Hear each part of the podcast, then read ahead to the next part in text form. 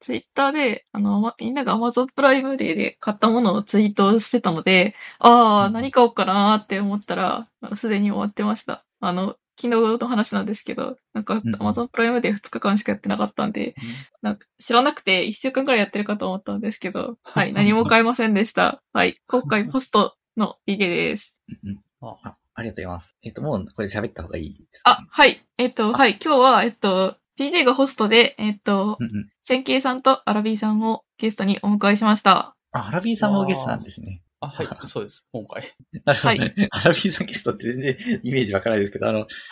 あの、こんにちは。私は、千慶と言います。うーんとですね。最近あったこととしては、あの、多分アラビーさんと共通の知人なんですけど、お友達に誘われて、あの、脱出ゲーム、アドマギの脱出ゲームに行ってきたのが最近の出来事という感じ。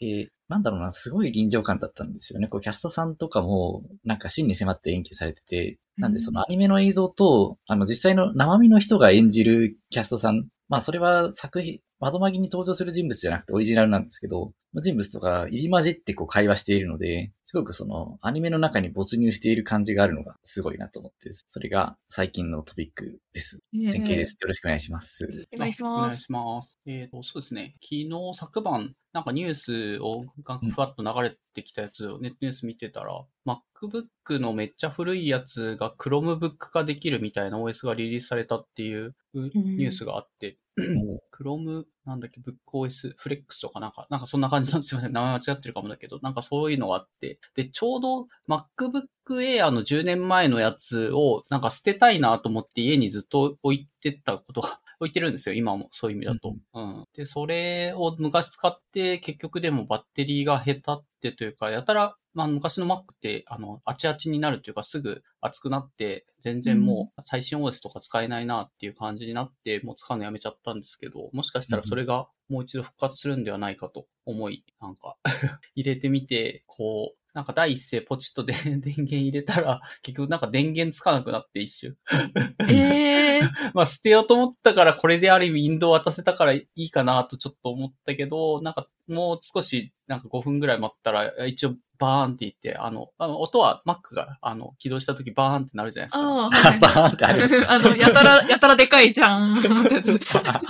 そう。あの、じゃーんが鳴って、あれ、はい Mac になっちゃった、Mac に戻っちゃったのかと思ったら、なんかその後 ChromeOS のロゴが出てきて、ちょっと安心しましたっていうので、まあ一応壊れてなかったという感じです。はい。アラビで。じゃあ動かす、実際に動かすのはこれからって感じですか？そうですね。まあ何ができるかわかんないですけど、Chromebook なんで、まあ、えっ、と、ブラウザ、Chrome を使ったりとか、その Excel とかやったりとかっていうのと、あと一応調べると Linux を入れることもできるっぽいので、あの、まあ、もしかしたらそこ経由で開発環境っぽいのもできたりするかもなっていうので、まあ、捨てようと思ってたやつが意外と、なんだろうな、まあ、MacBook Air とかの昔のちっちゃいやつとかって、そんなに形、見た目も別に悪くはないじゃないですか。まあ、画質はちょっと解像度は、いまいちだったりするんですけど、というので、まあ、持ち運び用とかでも悪くないかなっていうので、もし家に眠ってる、あの、そういう古いやつがあると、入れてみると面白いかもしれないなと。まあ、へえ、面白そうな情報です。うちもあります。あの、11インチの MacBook Air。うん、10年前とか、まあ、それはい結構古いやつですよね。そうですね。さんも、あれですか、バッテリーが下手ってきたとか、あちあちになっちゃうとかで買い替えなんかだいぶ膨らんできましたね。なんか、ああ、やっぱり。丸、丸っこくなってきて、どんどんそれ、バッテリーが爆発寸前のやつじゃないですか？火が、火が出ると。だ、だ、大丈夫 確かにちょっと心配ですね。なんかあったかいところには特に置いてないつもりなんですけど。でも確かに。あーでもやっぱり火が出る可能性ありますかね。そうそうそう。だもしよければ、あの、はい蓋開けて捨てとくか、あの、バッテリーだけ。うんバッあテリー交換パーツまだ今も売ってるんで、あの、はいまもし使う機会があると思うなら、あの、そうだね、交換するか、もし全く使わないんだったらバッテリーだけ、あの、燃えないように捨てとくかっていうのがいいかもしれない。うんかに、ちょっと対処します。うん。ちょっとはい火事にならないうちに。そうですね。いや、それ怖いな怖いな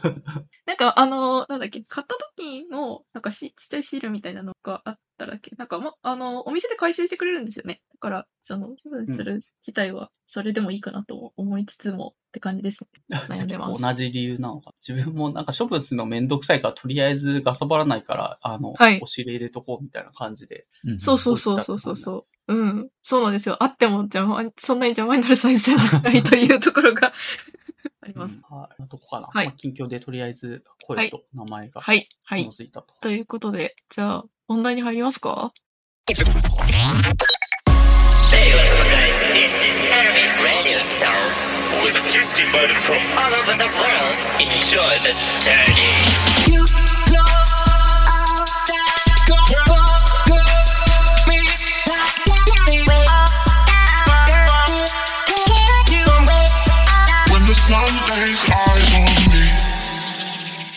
えっと、はいさんが話したい順番で話していったらいいかなって思うんですけど。あなんかあ、そうですね。なんだろうな。多分、はい僕の興味はやっぱり全体的にこう、複雑なものを理解したいっていうのがありますので、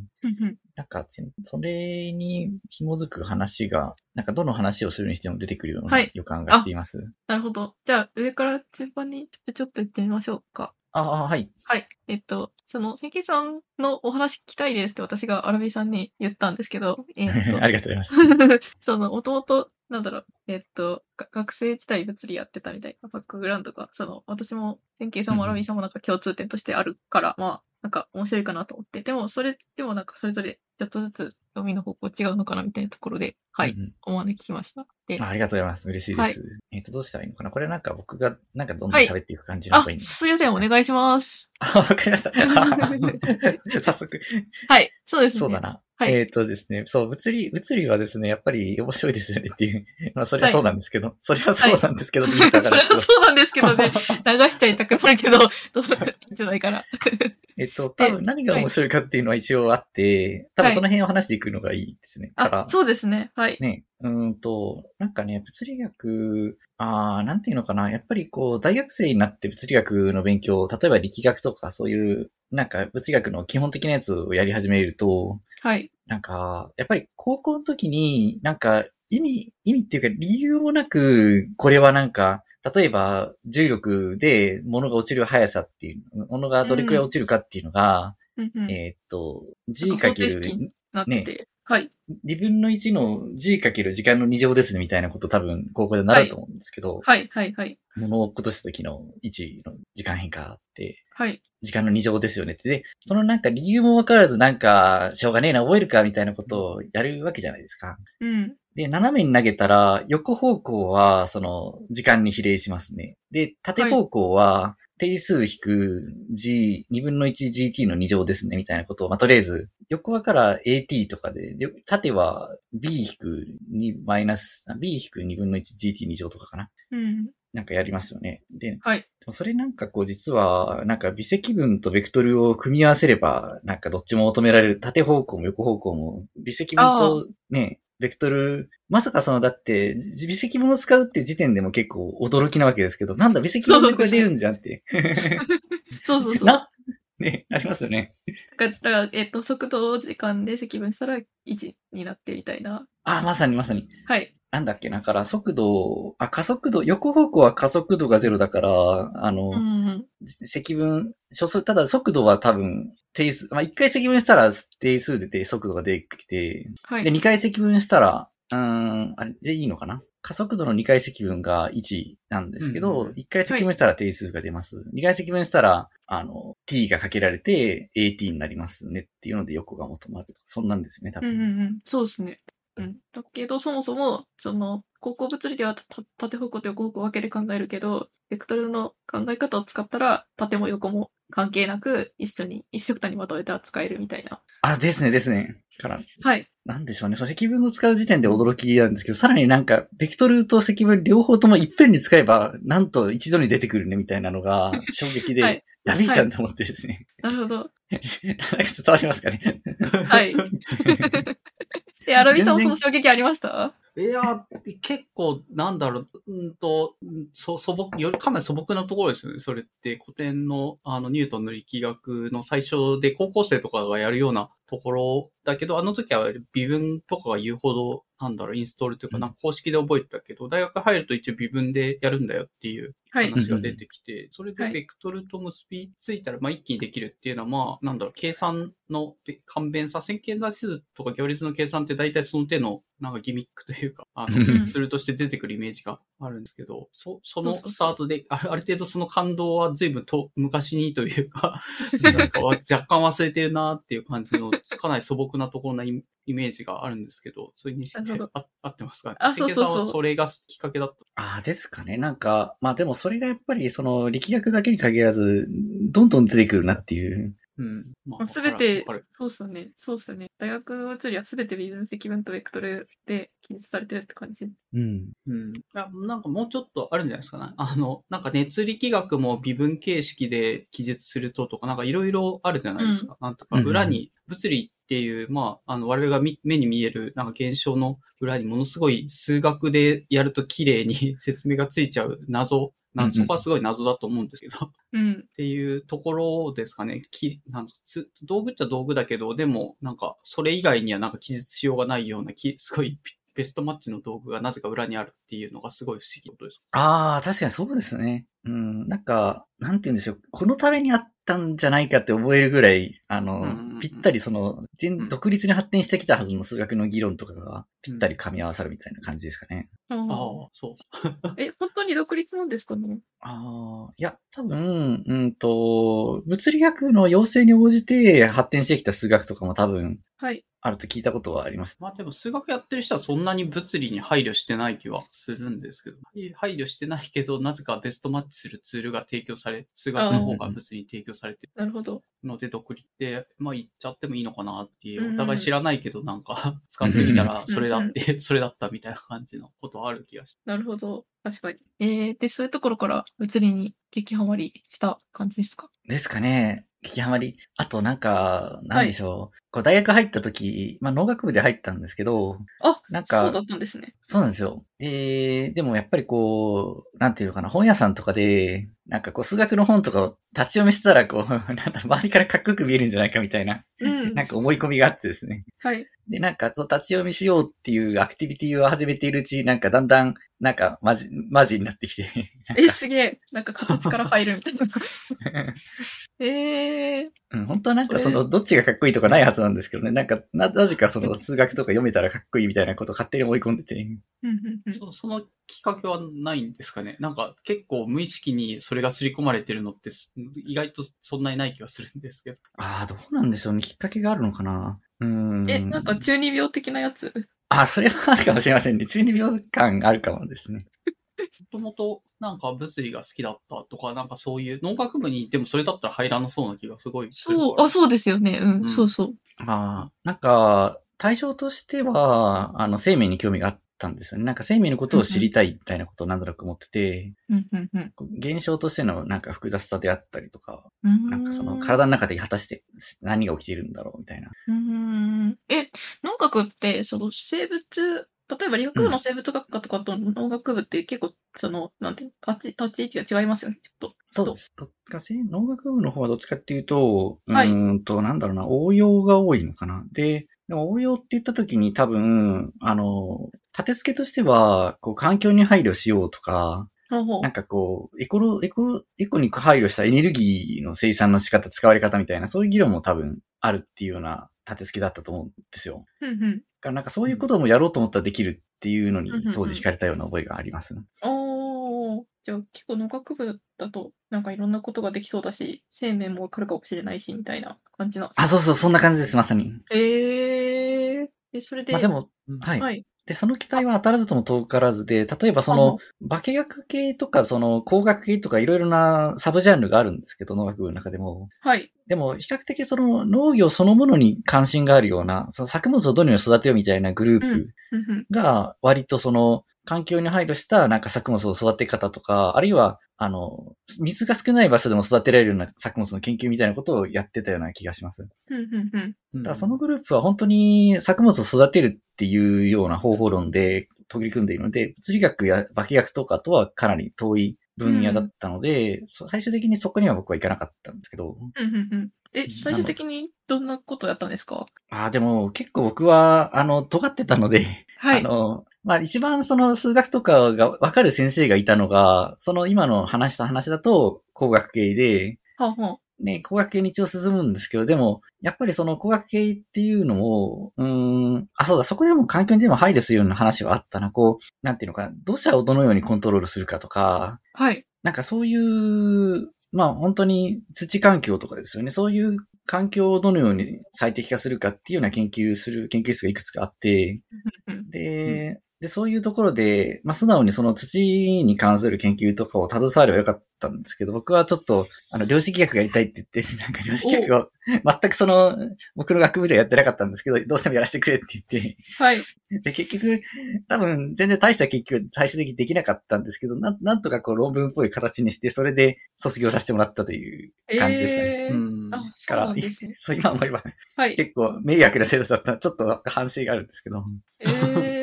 でもなんかやり、やりたいとこ突き進んでいくのが、なんかすごいなって思いまし ありがとうございます。でも逆に転転学科とか考えなかったんですかね？それだと学部の途中で、あの、物理学科とか理学部に転学しようみたいな。ああ、それはもう、でも、あれですね。なんか大学院から移ろうっていう風に決めてて、た。うんあーうんうんなので、途中では難しいかもしれないと思って、あの、とりあえずは、はい、一旦は卒業してという。あ、で、大学院で物理系？あ、ですです。はい。なんか生物物理とかなんかそういう感じの研究室をですね、まあ別、その、と当時所属してた大学とはまた別の大学で探して、で、あったので、行ったんです。うん。へえ。やっぱその生物って複雑だから、それが、そのうん、物理でシンプルに記述できると面白いみたいなモチベーションがある感じ。あ、あ、そうそう、まさに、あ、ありがとうございます。そう、そうなんですよ。はい。だから、本当はなんか、現象として複雑すぎるから、単純な数式とかね、当てはめられなさそうなところを、なんか、めちゃくちゃ複雑なのに意外とメカニズムはシンプルなんじゃないかみたいな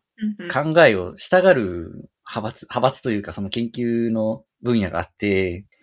それが例えば、あの、自己組織化とか、えっ、と、カオス理論とかも一応それに入るのかな？ああの辺の議論、物理学の中でもその辺の議論は、おそらく、なんていうの、複雑なものだけど実は単純な原理で説明できるかもしれないっていう期待を持っているうんうんうん研究分野だと思うんですよね。へ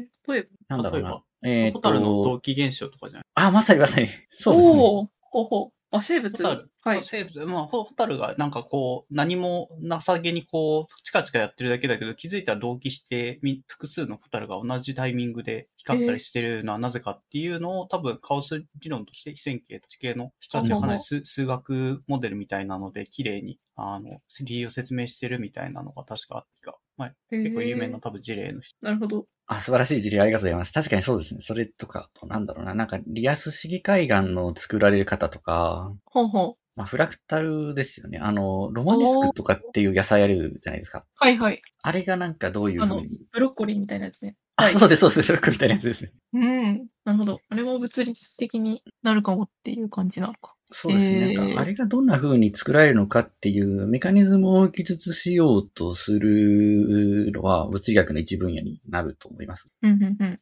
それで、今、今、今にの話にすると、なんかもっとあれですか？人間よりなんですか？ああ、そうですね。僕個人の関心としては、やっぱりそれを、うーんと、なんだろうな、うん、社会、まあ都市とかですよね。都市もなんか、うん、ものすごい複雑だけれども、何かこう、階層的、やっぱりフラクタル的なものがあるんじゃないかみたいな希望を持たなくはなくて。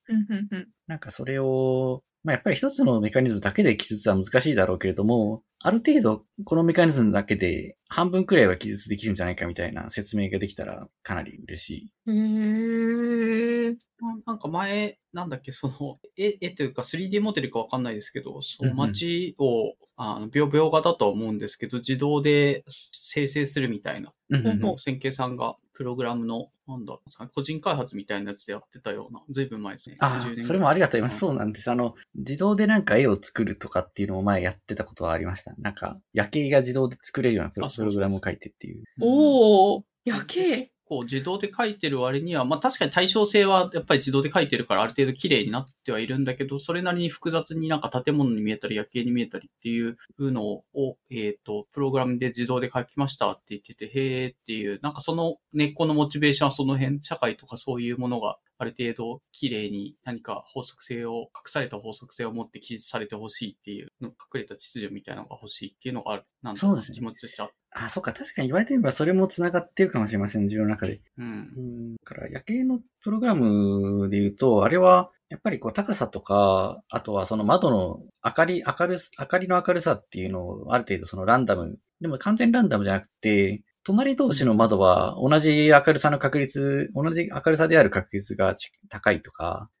っていう風に、こう、ちょっと、なんていうか、歪みを入れたランダムを使うことで、なんか自然な窓の明かりや建物の高さっていうのを表現して、うんでもその都市の構造も完全ランダムじゃないけど、何かこう歪みを入れたランダムで、まあ多少説明できるんじゃないか。な何かしらのこう統計的な分布があるんじゃないかみたいなことは思わなくないです。うん。ううん。ん、うん、面白いな。ホタルの動機も、だって、他のホタルの光を見て、それに合わせてちょっと、あの、早めるみたいな、ちょっとしたギミックは多分、3モデルの中に入れるだけで綺麗に同期するっていう、あんまり、なんだ、うん全体で、こう、せーのとかっていう知性を持って合図を取ってるわけじゃないけども、まあ、その周囲のホタルの光のタイミングを一応に反応してうんちょっとだけ早めるとか、それぐらいのことで起きてるみたいな話だったような気がするので、ある意味歪んだち、なんですかね、ランダムみたいな。ランダムの中に歪みをちょっと入れてるって感じなので、えー、なんか結構非線形とかそのカオス現象が、なんですかね。それって大学院でやってた物理がそっち系だったって話？あ、まさにそうです。ああ、だから、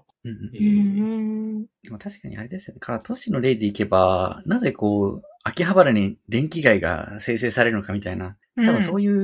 議論、そういう現象の説明にた使えるような気がします、ね。う。うんん確かになんか、そう。東京行った時びっくりしたんですけど、結構その、うんここの街はどんな街みたいなのが、なんかそれぞれ分かれてる感じがあります？東京。ありますね、ありますね。うん。なんか割とその地方都市とかだったら、もうなんか一個のショッピング街みたいなところに全部あるんだけど、東京に行くと、こう、ここでは服を買うところ、ここではなんかこう、ご飯を食べるところみたいな、なんか結構、その、さっきの電気街もそうだし、こう、本屋さんがいっぱいあるエリアとか、結構なんかその、まとまってるのが面白いなって思いました。ああ、そうか、でも、あれかな、遠くからでもやっぱ買いに来る、特急で1時間とか、もしくは、あの、私鉄のお金のかからない特急で1時間ぐらいかけて買い物来る人とかがいて、はい。でもそういう人は遠くから買いに来てるものだから、今日は電気だけを買おうみたいな、そういうのが多分、モチベーションの説あるでしょうね。何でも買って1日で買い物すべて終わらせようっていうんじゃなくて、うん。電気製品だけ、電化製品だけを今日は1日見て回ろうっていうモチベーションで来る人もきっと、1時間ぐらいかけて来る人が多いはずで。そういう人のために電気街が生成されると、なんかそういう、うんいや、わかんないです。多分ですけど。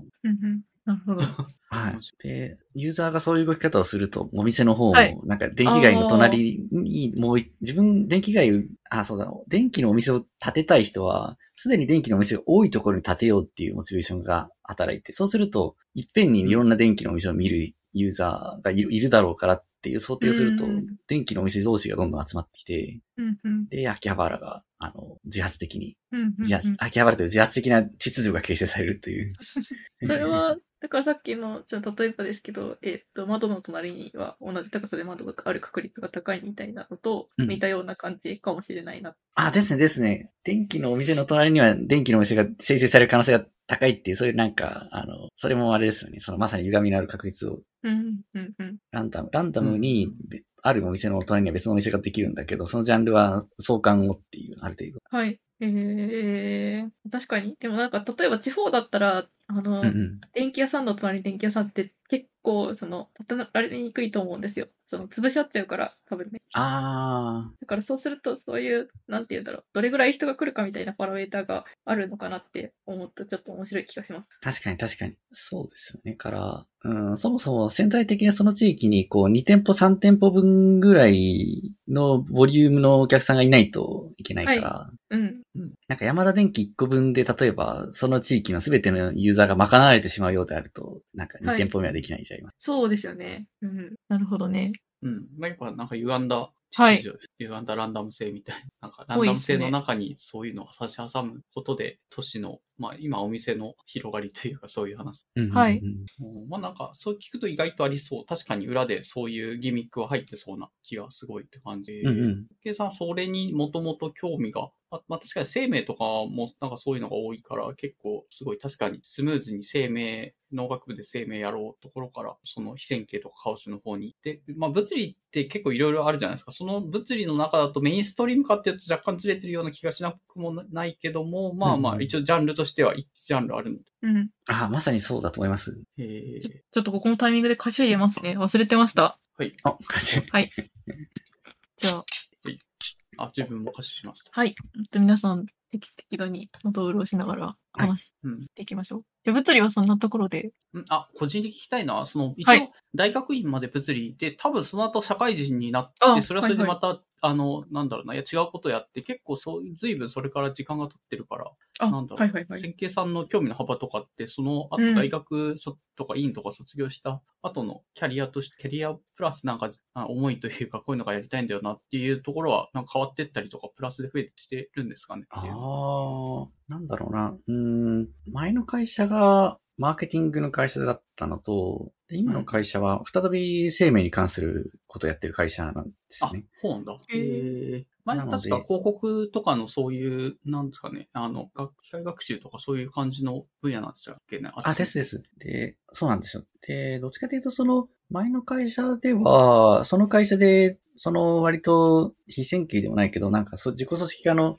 考えが使えるような、あの、ことを研究していた会社だったから、うんまずはそこのつながりからその会社に行ったんですけど、でもうん、やっぱり機械学習をじゃあやっていこうぜっていう、まあ、やっていこうぜっていうか、もともとやってた会社だったので、うん割とそれが2014だったんだけれども、から機械学習がまだそこまで流行り始める前に、じゃあ機械学習をちょっとちゃんとやってみようかっていうモチベーションがそこで生まれたのは、ちょっとタイミング的にはかなり良かった気がします。それで今も結局機械学習に関する仕事をしているので、ええでも、その、なんだろう、物理のなんかこう、法則見つけたいっていうのと、その機械学習やるやると、なんかブラックボックスになっちゃう。予測はできるけどなんでかわからんみたいなところがあったりするじゃないですか。そこは確かに。なんかコンフリクトするんですか、しないんですか？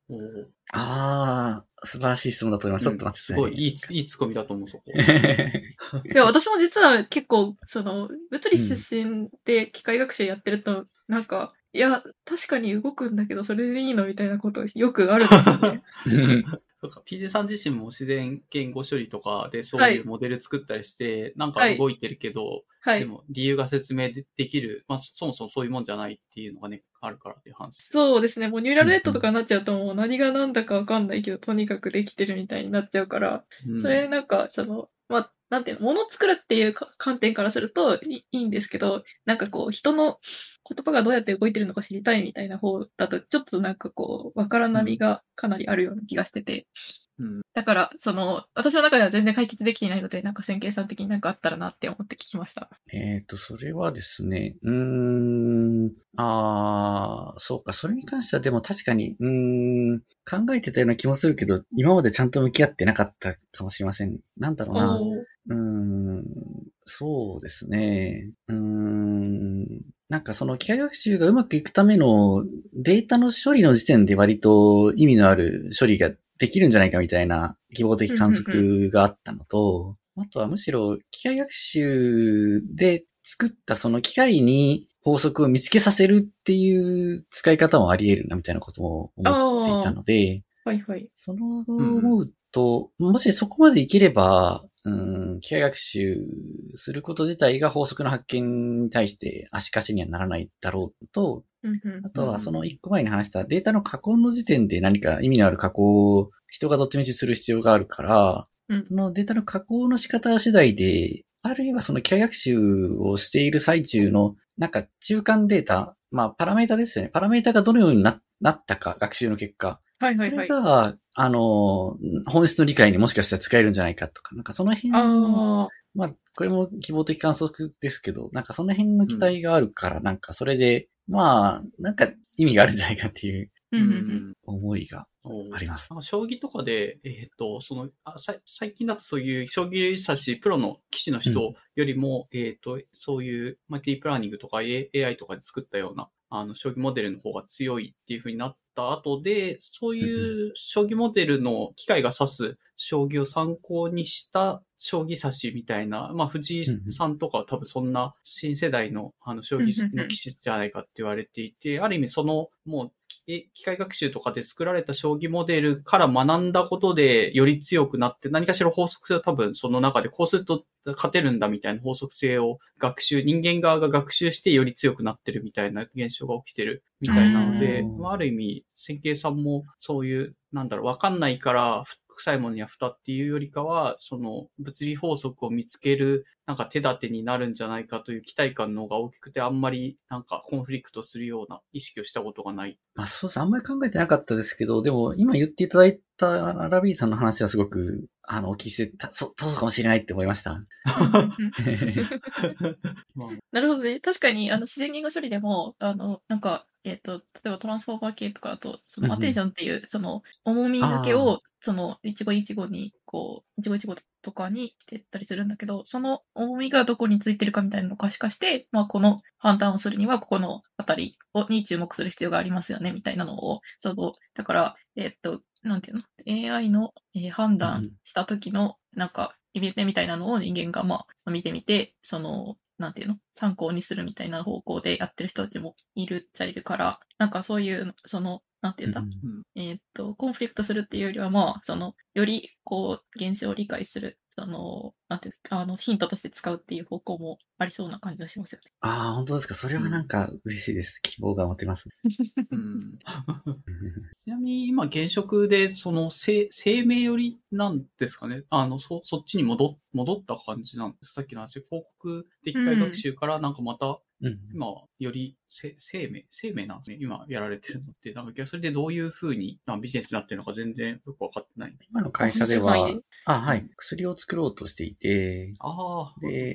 あの、まあ、生命に戻ろうって興味があって、それでっていうよりは、その友達が会社を起こしたものですから、うんうん。あの、あ、じゃあちょっと面白そうと思って入社試験を受けてっていう。お薬を作る、なんですかね、その、新、新薬作りのための機械学習あですです。モデル作りみたいな。あなので、あの、まあ、薬を実験で見つけるのがやっぱり一番正確ではあるんですけど、でも、うん。実験する対象っていうのがやっぱりこう、何千万とか何億とかっていう候補の化合物がある中で、じゃあどれを実験したらいいのかっていうのはやっぱりわからないものですから、うんうん。あの、機械学習において、過去の、その、うまくいっている、うまく作用した化合物を元に学習して、それで、うまくいく、うまくいきそうな、あの、まだ実験してないけど、うまくいく可能性の高い化合物っていうのに、あの、タグ付けをして、こいつらを実験したらいいんじゃないっていう。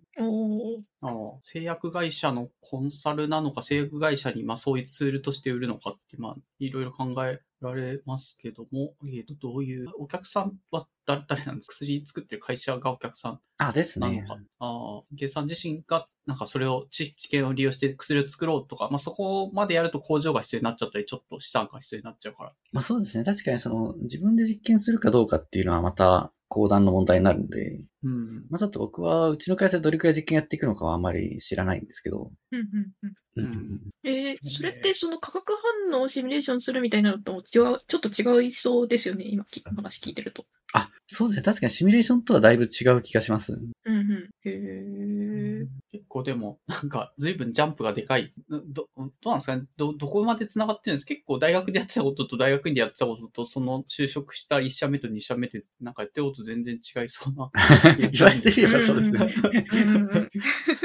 根っことなる技術が、まあまあ、親和性があるから別に仕事としてできなくはないっていう感じですかね。まあ、どうし、強いて言えばどれも整形代数を使うからっていうことな気がします。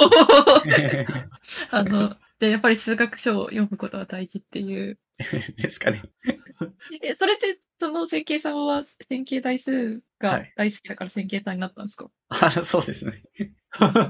あ、そうなんだ。すべての根源がそこにある。そうです。なんか、というか、ジャンルとして整形代数が好きだったっていうよりは、あの、はい。やっぱり量子力学を独学で勉強してた時に、まあ授業とかもいくつかこう、潜ったんですけど、で、はい。あのあ、線形代数こんなになんか量子力学にぴったりハマるじゃん。やばいじゃんと思って、で、なんか、それで、あ、じゃあ線形でいいやと思って。いや、なんか線形さんの複雑な行動の裏には線形代数が、あというシンプルなものがあるっていうのがすごい。複雑な行動の裏。そうですね。えー、なるほど。じゃあ物理はそ。れで線形あはい。代数に興味を持ったけども、数学とかを、まあ、例えば代数とかをなんかがっつりやろうとか、その群とかやろうとか、あ、でも群も入ってくるか線形代数わかんないけど、あの、どこまで興味としては広がったのかなって。まあ、線形代数ってツールとしてはすごい使、使えるツールとしていいかなと思うんですけど、なんか数学ってやり始めるとキリがなくなっちゃうから、どこまで興味をの 伸ばしていった。まあ、使えるツールとして線形代数便利じゃんで、線形代数についてちゃんと理解するっていうのは全然、あの、まあ、飯の種にもなるだろうし、うんうんビジネスにもなるからいいのかなですけど、ある程度そういう、なんですかね、あの、ラインは決めてやったって。ああ、いや、なんか、勉強、数学の勉強については、なんかうん、手当たり次第興味のあるものをやってたんですけど、ほうほう。今は結構、その、会社が、ちゃん、なんかこう、ちゃんと剣論勉強してほしいみたいな、あの、ノリなので、へえ。剣、剣論なんだ。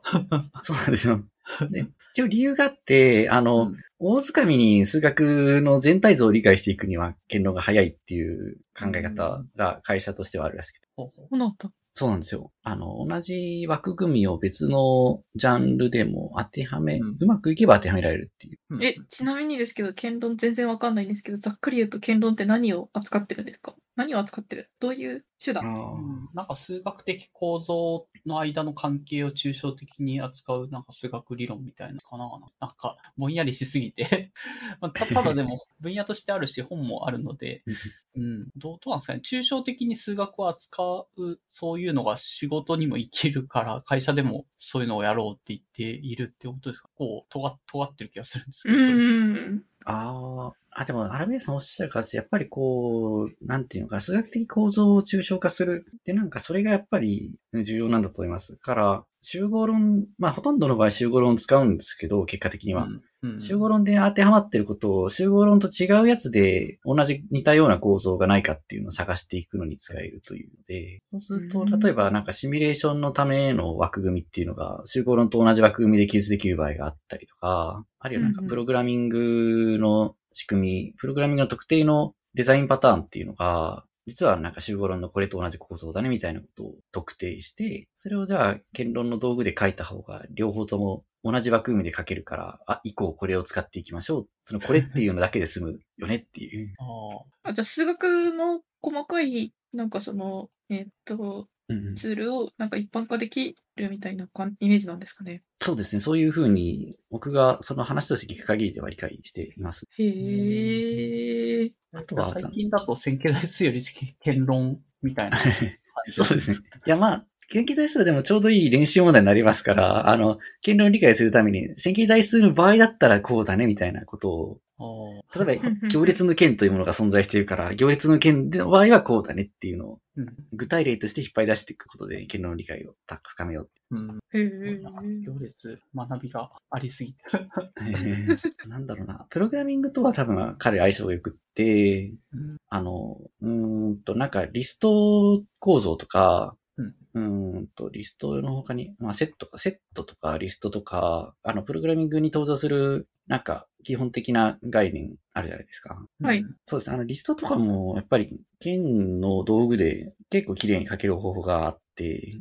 なので結構プログラミングとの親和性が高いところでなんかいろいろ活用できつつある気がします。まだまだちょっと自分が不勉強でちゃんと使えてるかちょっとわかんないんですけど。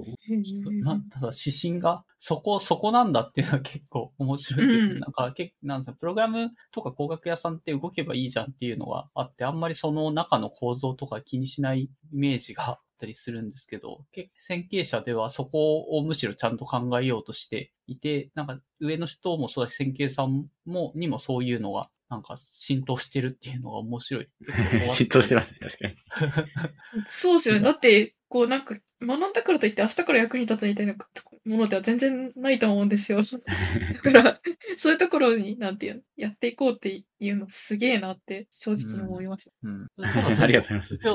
儲けがないとビジネスにならないとは思うので、きちんとお金をも儲けながらも、えっ、と、ただ会社の理念としてそういうところを大事にしようみたいな、なん哲学、哲学なのかな っていうのがあるっていうことなんですかね。そう。多分でもその辺の構造をなんか数学で書かないでいると多分爆の儀になると思うんですよね。このリストってなんだろうっていうのをこう、なんか構造、数学、まあ数学じゃなくてもいいんですけど、何かこう、特定の規則にのっとってリストとは何か、で、リストにはどういう演算が可能なのかみたいなことを書けないと、多分なんかバグの温床になってしまうので、なんか曖昧な理解じゃなくって、リストとはこういうものですねっていうのをちゃんと紙でに書けるようにしておくっていう、そういうことなんだと思います。ほうほうほううーん。えー、え、テケイさんみたいなのもやる、プログラムただ書いてるだけじゃなくて、事前にこれはこういうふうに書けるかなっていうのを書いといて、それでじゃあ実際、あ、大丈夫だって安心してからやって感じなんあ、ですかね。だと思います。から、例えばリストのリストとかあるじゃないですか。なんかリストの一個一個の要素がやはりリストになっているっていう。うんうん。それをなんか二重リストになっているのを潰して一重のリストにするときに、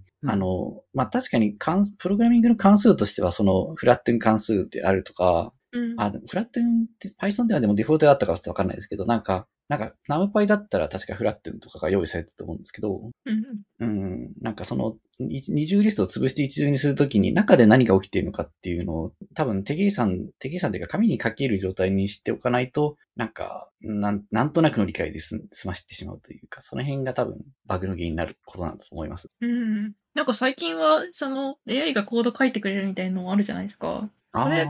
なんか、その、関係してくるのかな？さっきのその、うんえっと、さっきのですけど、えっと、その、なんかできたらいいよねじゃなくて理解しておく必要あるよねみたいな、理解したいよねみたいな話とか。はい。うん。ああ、いや、もうそうです。おっしゃる通りかもしれないですね、ひょっとしたら。うん AI にプログラム書かせようと思うと、なんか、曖昧な理解、またま AI はできないだろうから、うん定義とか分かってなきゃいけない。分かってんのかな？ここであの、ナンパイのフラットンはまあ、そういう風に一次元化する、ツールとして使えるかいいよねって使って、あんま中身を考えずに使ってる人もいそうな気がするんですけど、設計さんとしてはそれは、なんだ、プログラム書く上でバグのしになる。まあ、まさに中身何やってんのかわかんないと、なんだろう、何されてるかわかんないからバグ出てもわかんないよねっていうのすごい納得なんですけど、それついていける人ってどれぐらいいるんですか？設計者だとみんなそういうスタイルでやってるってことなんですか？あ、でもやっぱり、ある程度こう、派閥ができてて、あの、自ら積極的に学びたい人と、なんかそれについていきたい人と、うん。なんか最終的に分かったことだけ教えてもらう、分かったっていうか、最終的にプログラミングで、プログラミングでどうすればいいかだけ聞きたい人とかっていうふうに 段階があって、ああ、あります。でも、やっぱり積極的に学びたい人や、それについていきたい人がいないと、その、プログラミングだけ使えればいいっていう、その、じゃあプログラミングどう使うのっていう、どう使うの部分はなんか結局何人かが常に作っていかないといけないから、うんうんこう何人かやっぱり、全員じゃなくても何人かそういう人が存在しているのが重要だと思います。こうね、なんか、あの、一番お金になりそうなところだけ優遇して、あとは、あの、干からびちゃってる会社とかもあるとは思う。研究部門とか、まさにそんな、うんあの、直接お金を生んでないっていう理由で、どんどん予算が削られてってとかっていう、まあ会社とかもありそうな気がするんですけど、設計さん的にはきちんとそういう 直接的に利益を生んでないところも、えっ、と、まあ間接的には大事なので、大体何人かそういうのを残しておいて、あの、価値を認めていない、いた、まあいるべきだっていう感じなんですかね。まあそうじゃないと結構生き残れ、生き残れないっていうか、なんか厳しい気がするんですよね。その部門というかやってる人たち。そうですね。から、うーん、か自分たちの活動としてはやっぱりこう、学んだことを実際にプログラミングにこんなにも書いているんだぜっていうのをもっとアピールしていかないといけないですね。うん、そうだと思思います。あじゃあ、まあ、ただ実際そういうのが出てきている、かつ、まあ、周りの人の理解も得られているので、結構そういう雰囲気で、えっ、と、プログラムについて向き合ってるお仕事されて感じなんで、今のあ、そうです、そうです。大体そんな感じになります。あーへーすごいな。すごいな。うん。なかなかなさそうできるのか、どうどうなんですかね、うん人数が少ないから、なんか増えてったら人ついていけないよっていう人の方が増え、多多くなっちゃう気がするんです。多分今のところ人選の段階で割と数学ついてこれる人をなんか重要視、採用してる気がします。大事な気がしね。うんへえ。なんか数学者とかも雇ってるし、ああ、素養がある人だけ。でも数学者でプログラムとか書いたことないっていう人でもそれはそれで大事っていう感じなんですね。逆になんか直接ものとか何かあのお客さんに対して成果を出せる人の人である必要もあるんじゃないですか？両方できる人。そうです。ね、両方。なんかね、驚いたんですよ。そのなんか数数学、なんか数学の研究してる数学の研究者の、なんかインド出身の方なんですけど、雇っうん。たら、そのうん。プロ、もとプログラミングに関する知識ってもう多分必要に迫られたのかかなり詳しくてですね、うん。実際になんかプログラミングをかけちゃう人だったので、その人は最初はなんか数学の先生的な役割として、というか、こうう、プログラミングの機械学習の数学的構造が間違ってないかをレビューする役割として来たんですけど、今でも自分でかけちゃう感じ。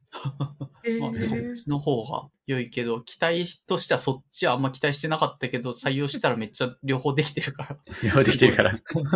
すごいなはい。わかりました。まあ、物理系の続きというか、まあ、線形さんの、ある意味、はいこう、辿ってきたパスの、ななんですか、大学から、まあ、社会人で今やられて、どういう雰囲気で働かれてるのかがなんとなく伺えて、あの、よかった感じ。ありがとうございます。そうですね。なんか、次の話いっちゃっていいですか？ははい。はい。なんか、その、結構独学でもいろいろ勉強できるの？すげえって思って、なんか、そこの、そのモチベとかのところ、すごい聞いて見習いたいなって思ってたんですけど、その前に、勉強会の話なんか、勉強会をたくさん開催されてますよね。なんかそのあたりについても教えてほしいです。あ、ありがとうございます。うーん、なんかたくさんなのかわかんないですけど、えっと、今、まあ、少なくとも、あの、レギュラーでは週に1回、月曜の夜にやっててですね。はいうんと、で、あの、あれなんですよ。なんかやっぱり、社会人になると、なんか、なんていうかな、大学の休憩スペースみたいなひ人の集まり方ってやっぱりないよなっていうことをずっと思ってて、うんあなんか、なんか学部と学部の間にあるなんか、自販機とか置いてある談話室みたいなのあるじゃないですか。なんか、うん。ーうん。なんとなくイメージ湧きます。ありまし。た。あったし、自分もそういうところで、なんか、うんな、なんだろうだ、そこにいる人に勉強教えてもらったりしてました。うんあ、なりますよね、やっぱり。そういう空間を、うんうん。で、そういう空間を作りたい。そうですね。から、なんかやっぱりこう、友達と遊ぼうって言った時にこう、誘って遊ぶのってハードル高いからやんないじゃうと思うんですよ。まあ、やる時もあるんですけど、からなんかうん行ってみたら誰かいるっていう場所が常にあるっていうのはすごい大事だと思っていたんですけど、うんうんでもやっぱり大学卒業してみてそういう場所ってあんまり存在しないよなって、まああるのかもしれないですけど、なんとなくこう、自分がすぐに行けるような場所になかったっていうので、うんで、。それいうのをなんか、なんか持ちたいなってことを思ってたんで。なんか行きつけの酒屋とかバーとかがある人は、そこに行ったら誰かいるみたいな、ある人もいるのかもしれないけど、それのうん勉強版みたいな感じなんですかね。ああ、ですかね。多分そんな気がします。なるほど。そう確かに。お酒とか食べ物とかは普遍的で、こう、誰とも話せるいい話題のきっかけになる気はしますけど、でも逆になんかこう、誰でも来るってことは、自分と近い関心を持ってる人っていうわけでもないから、あの、比較的似た関心を持ってる人同士でふっと集まれるって言ったら、やっぱり、うん、その、勉強の話をしに集まれる休憩スペースっていう感じかなってです。なるほど。それで、うん月曜夜に。そうなんです。じゃあ、後で、後で宣伝を。あありがとうございます。えーこれでも、どうなんです？長いっすよね、この活動。何年ぐらいやってるの？あ、でもかれこれ2年以上やってますね、そういえば。2年？コロナ始まったタイミングぐらいってことなんですか？それより前からやってたような気もしなくもない？あ、神田どうだろう。いやコロナ始まる直前ぐらいだった気がします。あ、で思い出して。確か、え私も一回、一回ぐらい行ったことがありますが、それ、その時はオンラインでした？あ、今もでもオンラインでやってはい。あ、なるほど。えっと、そのうん、始めた時からオンラインだった。最初、あの、物理で始めたんですけど、あの、うんうん2回ぐらいやって、で、3回目ぐらいの時にはもう、なんか、これはもうまずいっていう雰囲気になっちゃったので、ーコロナ、コロナがああ、来て、あんまり対面で人を集めるのは良くないって感じ。ああ。っていう、始めたのが、あの、2020年の3月だったので、その3月の末ぐらいになったらもう、なので、それから第3回目以降は、3月の末か4月に入るか入らないぐらいかのタイミングでオンラインにして、あ以降ずっとオンラインでやっているという感じ。なるほど。うんあ、じゃあ今後も、なんかそのコロナ禍が落ち着いてもオンラインでやり続けそうかなっていう感じなんですか？ああ、そうです。悩むところですけど、やっぱり、うーん、すぐに来れる位置に住んでる人ってそんなに多いわけじゃないですからね。うん。オンラインの方がいいような気もしています。うん。あと僕自身もやっぱり毎週開催するのに、物理だと無理がありそうな気もしているので。う んやってみた結果、はい。オンライン、オンラインが良い。オンラインが良いかも。結構でも人を集めてどうしてるんですかね？なんか、あの、ツイッターで見かけても、なんだろうな、あの、ぜ全員が多分反応してくるわけではないけど、まあ、来た人の中でも来たり来なかったりとか結構つづ長続きするのってこういう活動って難しいコミュニティ作りみたいな感じで人のなんか入りは制御できない、制御しづらいと思うので、そうですね。そこはどう運用してんのかなって。例えば、なんかやったけど誰も来なくなっちゃったりとかしたら、このまま続けるのはどうしようかなとかってなんか悩むタイミングあったりとかしないの？確かにでも、なんか、その初初期の頃にしても、今にしても結構、なんか常連さんに救われている気はしています。なんか、出だしもですね、あの、結構その、うん、当時、大学生だったと、とある方がですね、ほとんど毎回来てくれて、うん。で、その方がいろいろ、次はこのことやってみたいみたいなことは、一応アイデアとしてくださっていたから、ええその初期の頃はとりあえず、誰も来ないっていうのが、その方のおかげでかなり、あの、避けることができたので、それでずっと続けてきているうちに、なんか、その方は最近は来れなくなったみたいなんですけど、あんまり忙しくて。でも、結構他に、だんだん他の常連の方とかも増えてきて、うん。なので、誰もいないっていうタイミングがなんかほとんどなくなってですね、結果的にそれで、えー、え最近だと何人くらいでどんなこと。やりました、そうです。ね、なんか3、4人くらいで、だいたい来たり来なかったりっていう感じになってて、で、初めての方も時々来てっていうのが続いているので、で、うんやったこととしてはそうだな、うーん、うんと、あ、そうだ、これは、あの、前になんか PJ さんにお勧めいただいた本というか映画というか、あの、メッセージっていうやつ、あ、はいはいはいあるじゃないですか。バカ受けのやつ。あ、そうそう、病気です。あの、あなたの人生の物語。はい。なんかこの RBFM でも、あの、なんか何回か出てましたよね。あ、本当ですかはい。SF、スメ SF として、バカ受けとして評判になってます。で、なんかああれそれれ、あれのなんかこう、小説版の方を読書会形式でやろうっていうおう話が出て、で、それをなんかやったりしました。お、いいっすね。はい。あれ結構小説難しいですよね。なんか時間のうん考え方とかが。なんか結構解釈がなんか人によって分かれた感じがしましたね。へーうん。その、本当はなんか主人公は未来が読める能力はないんじゃないかとか、おお。なんか明示的に読めるって書いてありそう。実は違ったみたい実は違ったって、読めるっていう風に読んでもいいし、そうじゃない読み方もできるんじゃないかって言って、ええー、そうなんだ。結構衝撃。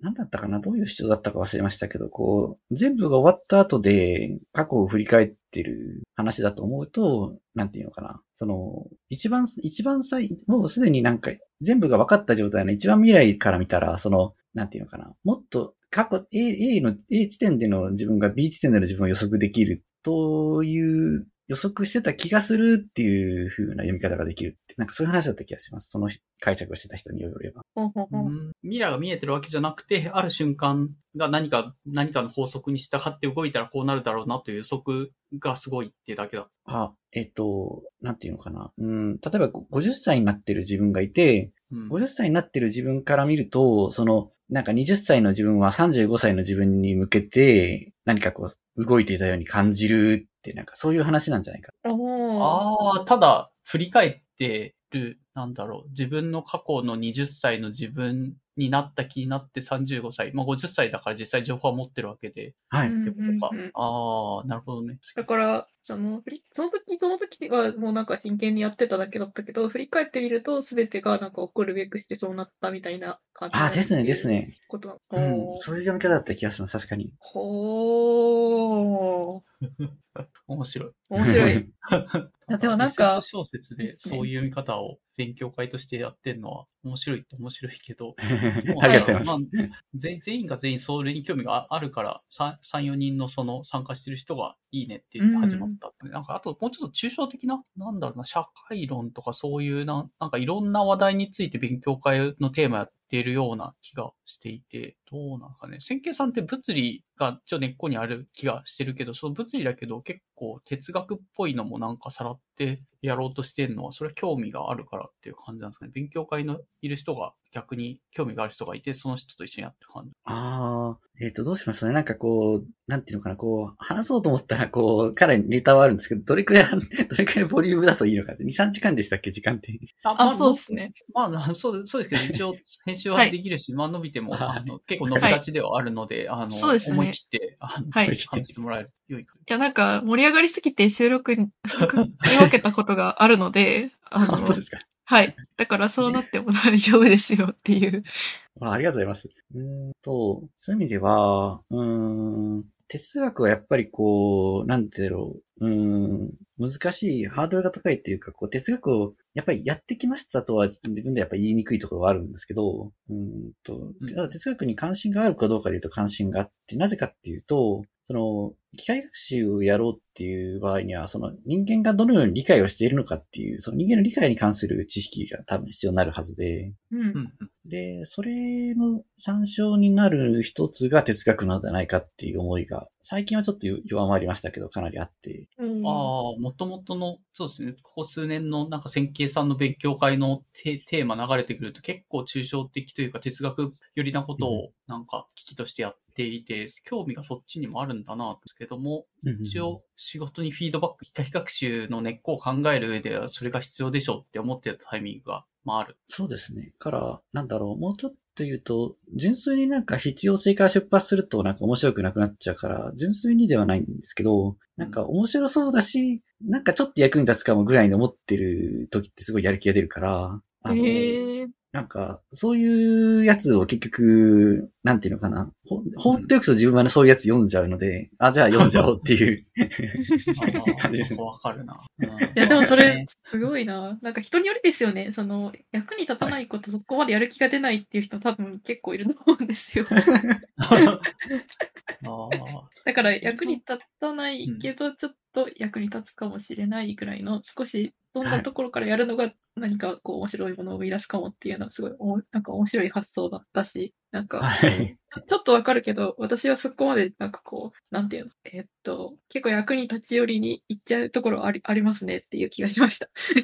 あ本当ですか？なんかんかなりでもそう言って勉強してらっしゃる気がしますけど。あ、そうっすかね。じゃあ、はい。できてるのかもしれないし。でもそうですよね。なんか、その、なんだろう、ちょっとさ、なん、うんつその、えっ、と、漬物をつ漬け込んどくみたいな気持ち。うんうんなんかああるとはい。なるほど。線形さんよりな感じはしますね。これ、ああの、すぐ業務で役に立つからこれやってって言われたときめちゃめちゃやりたくないですもん、それ。あ。やりたくないですよね。確かに役に立つんだけど、それってワクワクするかと言われたら全然ワクワクしないからなっていうのがあって、結構萎えるんですけど、そういうのに立ち会うと。まあ、だからこそ、ちょ、ちょっと、今の時点だと多分必要とはされてないけど、ちょっと横道それるとこういうのがありそうだなっていう、拾っとくともしかしたら役に立つかもなっていう方の方がモチベーションとしては上がるんですよね。っていう。ああ、ですよね。同意なんですけど、それって結構でも、なんか大変、扱いづらくないですか？その、気まぐれさというか、なんだろう、本当は直結したことをややった方がなんか生存戦略的には有利みたいなことが往々にしてある,、あるかもしれないですけど、ちょっと横道それてやるのはなんかリスクも実はリソース取られるんですあるとは思ってはいて、うん、まあでも楽しくないし、たのこれ自分が楽しいと思うことはこっちだからなっていう、な覚悟みたいなものがあることなんですかそんだことないですかああ、最近でも確かにコンフリクトはあるかもしれません。あの、あー面白いと思ってる、やってるやつだけだと、例えば、うん特に数学ですね。その言論の理解とかは面白いと思ってやってる範囲では理解が追いつかないから、うんあの、この1時間はつまんないと思ってることでもやろうみたいなのを最近は捻出しようと思ってて、うん。まあ、これはまたちょっとモチベーション作りの時にまた少し触れたいと思うんですけど、う。うんん、そうですねぬるっ。とそっちに移りますか？あ、もう映っちゃいますか。え、えけど哲学のなんか、興味の話あ、今のところで他にもあるんですかね？なんか結構いろんな話題を社会学とか倫理学とかそういう、てまあ、哲学だけじゃなくて、うんそっち系の話題も追ってて、具体的にはどういうのを、まあ、勉強会で扱ってたりとか、線形さんが興味を持って、まあ、本とか読まれてっていうのはもしあれば聞きたいな。えーっとですね、あのー自分、勉強会っていうよりは、その、自習しててすごく良かったのが、あの、オートポイエシスの話で。これもなんかそのさっきのはい、さっきの力学系とか自己組織化とかの話なんですけど、でもその力学系とかでどんな風にその、なんていうのかな、生命が自分自身の体を作って、それで自分自身を自発的に維持していっているのかっていう議論は、あの、そのシミュレーションで書ける範囲であれば、もちろんその力学系や自己組織化の議論に入ってくるんですけど、うん。うん。現時点で多分シミュレーションで書けるものが全てはもちろんないから、それに対して生命がどんな風にこう自分の体を維持しているのかっていうことに関して、あの、考え方のヒントになるのがオートポイエスだろうっていう期待を持って、うん。あの、そういう、その辺は結構、なんですか、科学哲学とかの議論に入ってくるはずなんですけど、その辺の本を読んで、はい。はいはいはい。あ、すいません。あ えどうぞどうぞ、も もしよかったら、はい。全体は部分の寄せ、寄せ集め以上であるみたいな。ああ、まさにそんな感じの。え、これって、ちょっと待って、法律とかと関係あるんですか？えー、っとですね、どうだろう。うーん。関係ありそうな気はしてたんですけど、でもちょっと、うーん、そうだな。例えば、法リズムをなんか数理モデルに落とし込もうと思ったらどうなのかとかってちょっとわかんないから落。とし込むのかな、法律って。どうするんだろ そうなんですよね。う。わかんないなーって感じですね。はい。法リズムもなんかその、部分部分だけが分かっても全体が分かったことにならないよねみたいなのが多分あるんですよ。だから似てるような気がしたけど、なんかどういう関係なのかちょっとわかんない。ああ、どうなんだろう。うん、ちょっとすいません。僕がまだそこは ちゃんと理解できない部分があるかな。うん。まあ、ただ、ちょっと、はいうん、そあすいません、脱線しまました。あ、いえ、でもあはり,、ありがとうございます。確かにそれは重要ですよね。うん。から、例えば数理モデルで、うん、もしくは、ちょっといくつか考えがあって、数理モデルで、あの、法リズムを記述できる、もしくはそれに近しい、数理の、なんかその、なんていうのかな。うーんと、数理できてるって立場を取ることもできなくはない気がするので、うん。あの、うんうんローカルな相互作用だけからグローバルな秩序が生まれるっていう、その自己組織化が着目している現象、これを仮にホーリズムと呼んでいいのかもしれないし、だとしたらホーリズムがうん関係していると言える。うんうん。だし、数理モデルでは、あの、あの、か間接的に、なんて言うんだろうな、そういうミクロな相互作用からマクロな秩序が生まれるっていうことが間接的に描かれるんだけども、直接的に、あの、全、部分を超える全体っていうのが存在していると仮定したらとして、それを数理モデルじゃない書き方をする。数理モデルに、まだ人類はまだ数理モデルにしてないんだけれども、そういう前提で考え方を膨らませても良いよねって立場に立つんであれば、やはり法律は重要であると。うんうんうん。うん。なんで、まだだ誰もそれをモデルにしてないんだけど、いつかモデルにするっていう意味で、心に留めておこうっていう立場も取れるかなと思う。うん。うん結構現、現代20世紀ぐらいの科学って、素素粒子とか物理とかって還元主義っていうホーリズムと逆で対立するような立場で、あの、発展していったイメージがうんうんあるんですけど、ホホーリズムも、の思想も物理として将来的には有用になるかもしれないって話ですか？今話して。ああ、そうですね。どうだろうなるのかな？でも、なんか、なると、なるかもしれないと思っておく方が。思っておく方が、あの、うんうん。まあなんか私はもうなんか完全には理解できてないんですけど、そのクワインの法リズムの説解説明本を読んだときに、なんか全然そこまでその、ぶ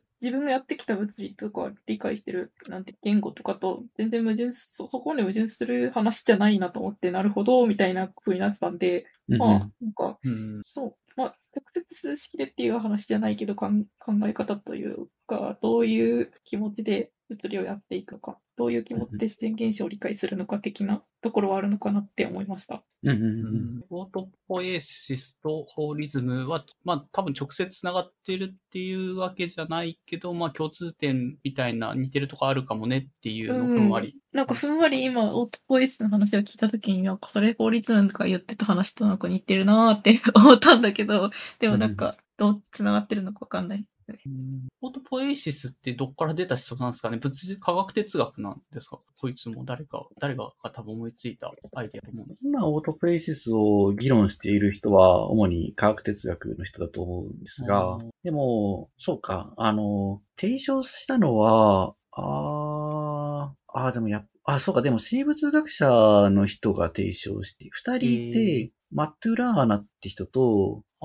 バレーラって人がいて、ほえーっと、一人は生物学者で、一人は生物学者兼認知科学者ということで、うんバスケットサイエンスの人が提唱してますね、オートプレイスの議論を。うん遡るとギリシャ哲学とかにも遡れるみたいな。えーあ話がなんかあーなるほど、そうなんですね。なんか書いてあるけど、難しい。千木さん、これ、これを、なんか、これは使えるぞって思ったタイミングがどっかであったってことなんですかね。この数年の間。ええ面白いな。そうですね。から、うーん、まあ、機械学習をするって、特定のその問題を解くとかはできるんだけれども、うん。その新しい知識を獲得して自分自身の要素に加えるっていうことをやってないと思うんですよ。やっってないですね。自分がなんか、外から与えられたデータみたいなのを食べて、それを、なんですかね、パターンを学習してアウトプットするモデルみたいなのを作れるけど、なん自分自身でデータ作り出してない。まあ、そういうのもなんかな、ガンとか自分で画像データを作ったりとするのもなんかあるっぽい。ああ、そっか。ああ。うわ、それめっちゃ面白いですね、それ、それ。まあ、ピピトさんだったら、な多分しじ自然言語処理で言葉を、なんか作った言葉で学習させるっていう、はい。でもそれどうなんだろう。ゴミ、ゴミっぽい何かがどんどんなんか、よりゴミゴミとか増していく感じがしな え、でも例えばですけど、私たちががこの言葉を覚えるときって、その、なんていうの、インタラクションしながら覚えるじゃないですか、普通は。うん。だから、たくさんの本を与えられて読めるようになるっていうことをしてないですよ、基本的には。うんだから、その、近くにいる大人とかが言葉を教えてくれると思うんですけど。うん。で、なんかある年齢になるとこう子供ってなんかなんでなんでとかって言い出すけど、それって自分がない、持ってない知識を補う方向に、なんていうの？自分で動いてってると思うんですよね。うんでもなんかその人間が大量に与えたデータを学習するっていうタイプの機械学習だったら、なんでなんでっていうのを発生してないから、なんかそこの点では、あれ？何の話してたんだっけ？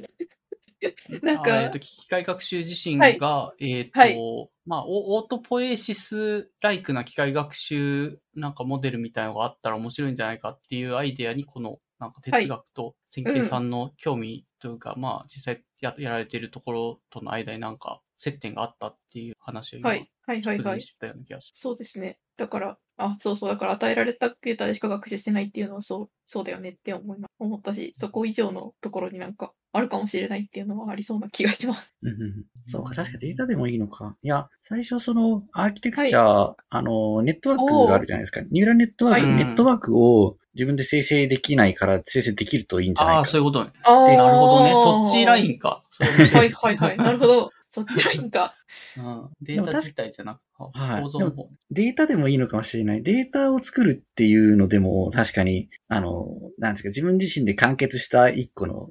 なんてシステムになることが、機械学習モデルができるかもしれない。そう。なんか作れそうな気はしますけどね。なんかもともとうん世の中にある画像、猫とか犬とかだけ食べさせてなんか画像を作るようなうんうんものから、えっと、逆にそのものじ、そのなんだ、学習させた AI 自体が作った画像をさらに食べさせて、どういうものを生み出していくかっていう、まあ自分の良さだとなんかただのゴミになりそうな気がして、あんまりなんか前向きなイメージが湧かないんですけど、もしかしたらそこからなんか面白いものが出てきたら、それそれで、すごいすごいです。確かに。さっきちょっとその、がさっきガンの話出ましたけど、その、アドバンサリアルでやるっていうのって、なんかう、んそのシステムっぽいじゃないですか、ちょっと。ぽくないかななんか、一個のパーツは、その、生成をする。もう一個のパーツは、その、それが、その、人工的なものか、その、なんていうの元々のものかっていうのをうん。判別して、それはまあ、うん。その、生成の方にフィードバックしてみたいなのっていうのが、そのアドバンサリアルうん。うん。だけど、でも、えーっと、今の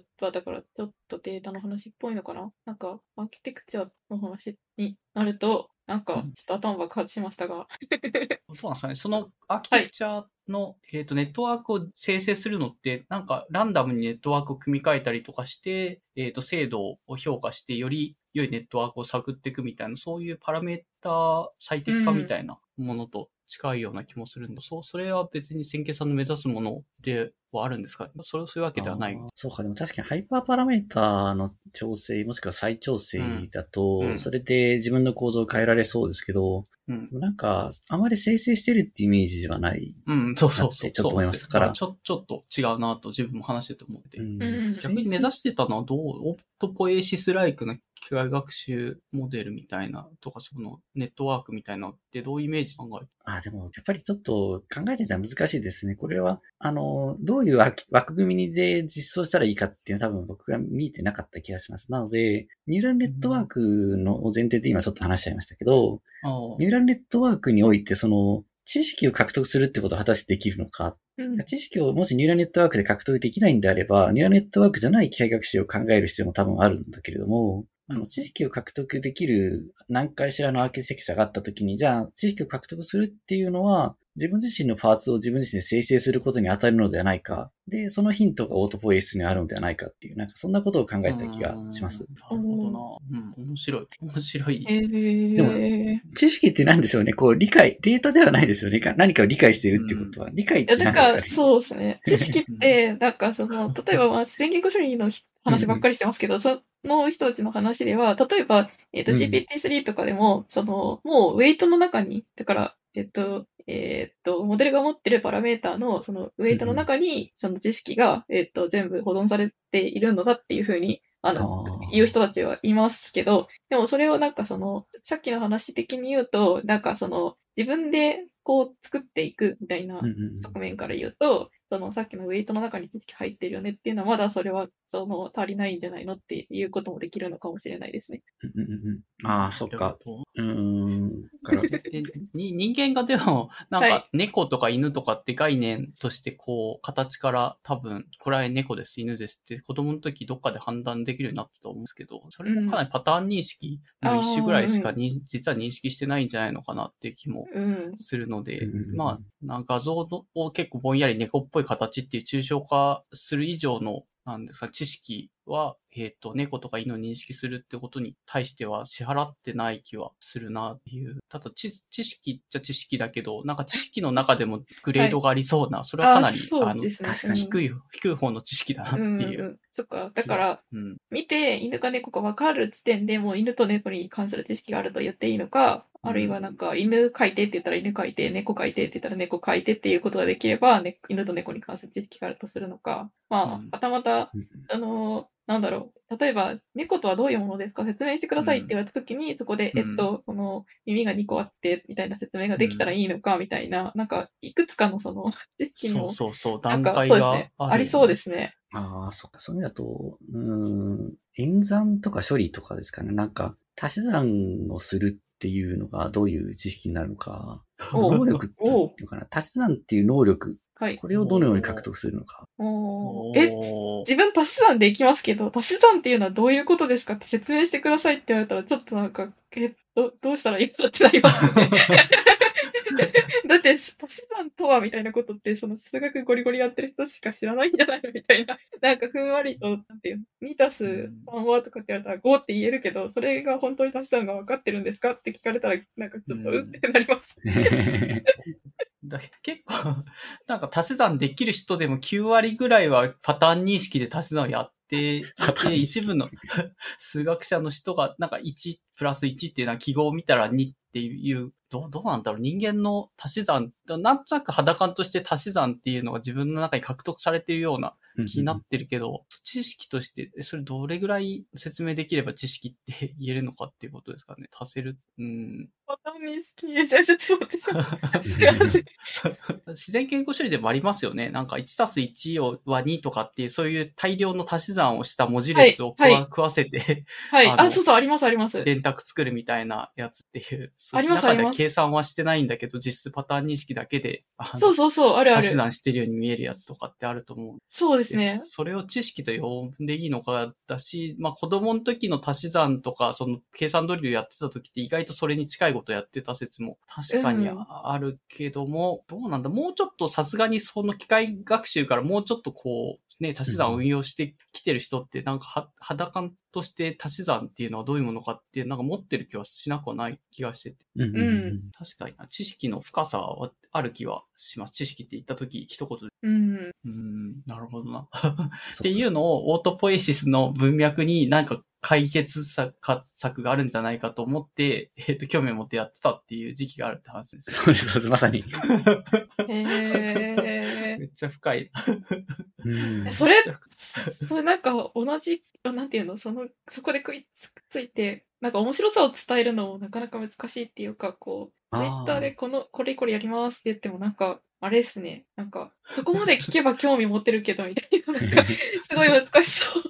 いや、確かに、から、そういう意味では、勉強会ではオイトポエシスやってなくって、ああ、なるほど。あ、そっかそっか。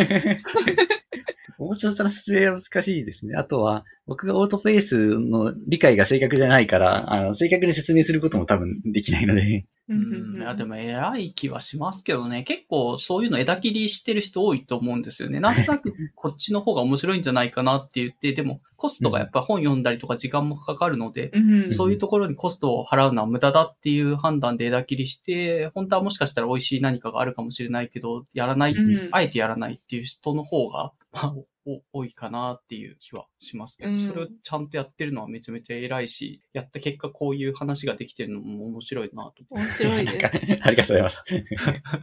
だそっちの方興味持って探ってないとこういう話できないからな、アイデアという持てないと。そうですね。うん。多分でも、一時期その、本気で、なんか、汎用人工知能を、なんか俺が世界で最初に作ってやろうみたいなことを思ってた時があって、おお。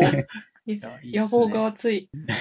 そうすると、なんかこう、誰もやってなさそうなところから、いや、俺はこれ知ってるからみたいなことをやろうと、それをすうんうんるすればできるか、実現できるんじゃないかみたいなことを勝手に思ってたので、うんえ、そこのは引き続きやっていこうという話はあるんですか？汎用人工知能のなんか野望というか、まあ、やったるで。ああ、うんと、多分今うちの会社がやってる、まあ、うちの会社もまあ汎用人工知能とは言ってないですけど、やっぱりこう人工知能にいろんなことをやらせようっていう野望が会社にあるので、結構そうん。うの自分と共通する部分が重なる部分が大きいと思っていて、から、ひとまず今は全部独学でやろうっていうよりは、会社のスタイルにあある程度合わせていくのでも近づいていけるのかなっていう希望を持っている。へー。製薬のそういうなんか物質、材料、なんだろうな、そういうのを探す、有機反応、化学反応みたいなのを探ろうっていう、ある意味すごい、あの役に立ちそうなもものを作っているってお話だったと思うんですけど、それが汎用人工知能を一応、なんかメタに一個上のレイヤーで目指してるっていう段階なんですえーっと、ちょっと、うんと、あー僕の会社が、あの、創薬っていうのは、まあ、一個のテーマに過ぎませんよと。なんか、他にもいろんなテーマっていうのを、経営学習にやらせようっていうような、こう、経営学習に、かなり、あの、汎用的なことをさせようっていう、モチベーションが会社に裏ではあっうんううんん。なので、うーんそういう意味で、あの、まあ、創薬っていうのはたまたま一個あ掲げているもの、具体的なものの一つであって、実際にはもっと抽象的なことを目指している。へえ、な、もっと言うと、じゃあ PJ さんのやってる自然言語処理の対話システムみたいな話とも、もしかしたら将来的には繋がってくるかもしれない。知識を己でああ、そうですね、可能性はありますね。。そうですね。うん。いや、だって、例えばですけど、薬の開発だけに絞ったとしても、そのうんうん、論文読ん読んでほしいみたいな気持ちが出てきたら、その論文の中から、その、例えば、えっと、その、お薬の、なんていうの？物質がどういうのがあって、どういう企業で働いててとか、なんか、どういうふうに調べたから、まあ、ここの論文は、なんていうの、それなりに依頼できるみたいなのとかを、まあ、自動的に全部やって、やってよみたいなふうに思うと、結構、その、自然言語処理必要になるかも。ああ、そうか、私、人間薬は、かなり汎用的ですね。なんか、避けて通れないと言っていいかもしれませんね。そうですね。なんか人の、なんていうの、に人類がこれまでに蓄積してきた知識を、まあ、効率よく使いたかったら結構ありかなって思います。そうか、から、多くの場合、人自然言語が知識のインターフェースになっているから、はい。なんかね、人と人との知識のやりとりがほとんどの場合自然言語で行えるから、はい。そうですね。ですよね。うん。あるいは数式か。数式と自然言語が、あの、はい自動で読めれば、あの、はい。人間の持ってる知識の管理を、はい 吸収することができるテキストから。そうですね。そうですね。はい。いいね数式。の説明とかもね、その、なんていうの、文文章で書いてある時もあるので、まあ、はい。そういうところからうまくその数式が読めるようになったらいけそうな、なんか、そう。ああ、でもあれだな、なんか数式とか数学の教科書とかを機械に理解させることってどうやったらできるんですかねなんかそういうことをやりたいっていう。ああ、そっか。だからさっきの、その、うんさっきのですけど、パターン認識じゃなくて、その、うん。数式があった時に、あ、まあ、これは、その、なんていうの、数式があった時にそれを、えーパターン認識じゃなく、ちゃんと理解、うん。あの理解に、なん。かさっきの猫と犬がわかるかの話みたいだけど、なんか、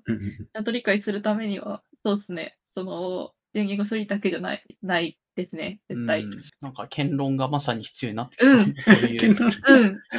数学の構造を抽象化して、中にね、あの、はい。持ってる機械であれば、もうちょっと数学自体を理解するっていううん。のが、深みが出るんじゃないのかなって、パターン認う識ん。だけじゃないところそうで、思そいますよね。そそういうふうに繋がってるんですかねややられてる、そういう線形さん自体の活とか周りから期待されてる話。どうなんですか？最近ちょっとあんま意識しなかったですけど、でも多分そのパターン認識になっちゃうっていう、まあなっちゃうって言い方は良くなかったですけど、うんパターン認識をするっていうのは、うん。あの、機能法なわけですよね。うん、そうですね。機能的学。う習ん。うんうんうん。で、機能的学習で足し算ができるようになって、果たして足し算ができたのかっていうと、やっぱりこう、両方必要で、演演劇法も必要で、うん。から演劇学習をするにはどうすればいいのかっていう、そういう興味うんをずっと持ってきてた気がします、今まで。うんうんうん。うん。足し算の定義があって、定義を理解するっていうのは演劇学習だと思うんですけど、う。うんん。から、なんていうの、規則を追加するってことですよね。うん。うん。だから、そうだな、規則の追加をするっていうような、その、自分自身に対して要素を追加するっていうことが、どのようにして可能になるのかっていうのが多分僕がオルトプレイスに求めてきたもので、で、それはまだ僕はわかんないんですけど、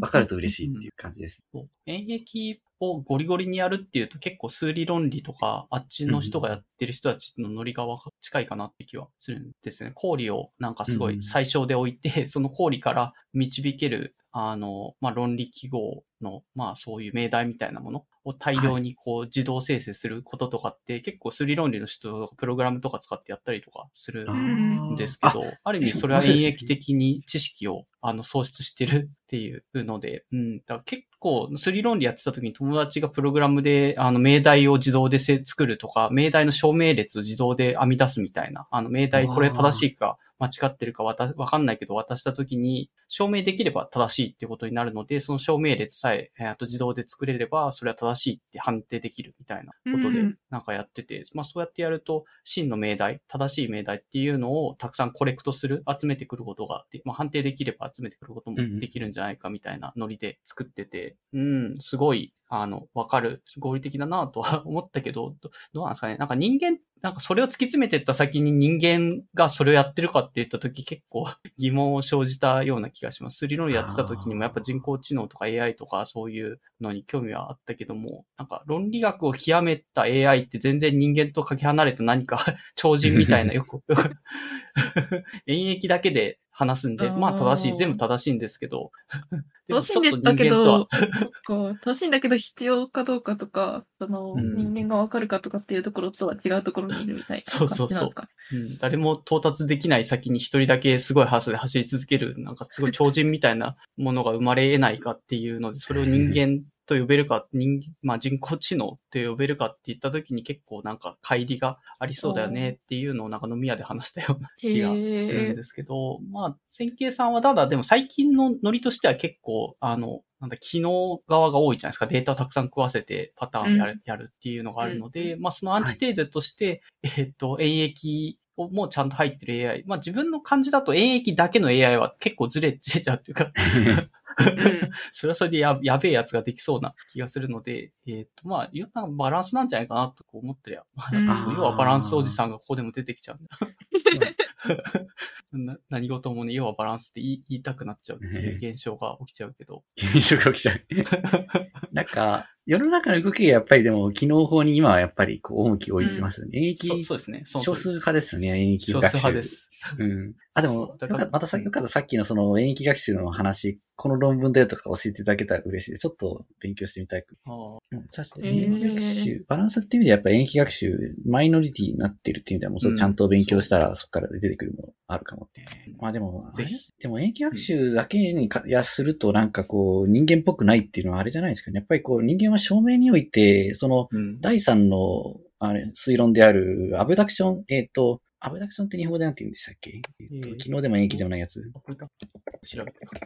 類推みたいなやつ？ああ、ルイス、ちょっと待ってルイス。あそうですね。類推とかそういうやつだと思います。うんうん。確かに。仮説でも演疫でもない仮説みたいなのとか、えー、仮説的推論。なんとなくこれ正しそうだなって直感みたいなのも多分含まれてるかね、アブダ。ですかね。確かに。ここは面白いですね。アブダクションもかなり物事を理解するとか生み出す上では超重要だと思うけど、なんか今の、なんかそういう機械学習とか AI とかだと、そういう要素は完全に覗かれてる感じはします。ないと思います。強いて言えば、あの、ベイズ学習は近いような気がしますけど、ああ、原因の確率を推定するっていう意味では、ベイズは多少アブダクションに近いところがあって、うん。でもなんか原因を勝手に決めちゃうっていうのがアブダクションですよね。で、原因を勝手に決めたら、なんとなくうまくいきそうだから、なんか、その前、その、パッと思いついた原因を前提に分析して、間違ってなければ、あの、それを正しいとしよう。うん。ああ、これ、確かに、これは、そうですね。なんか、強そう。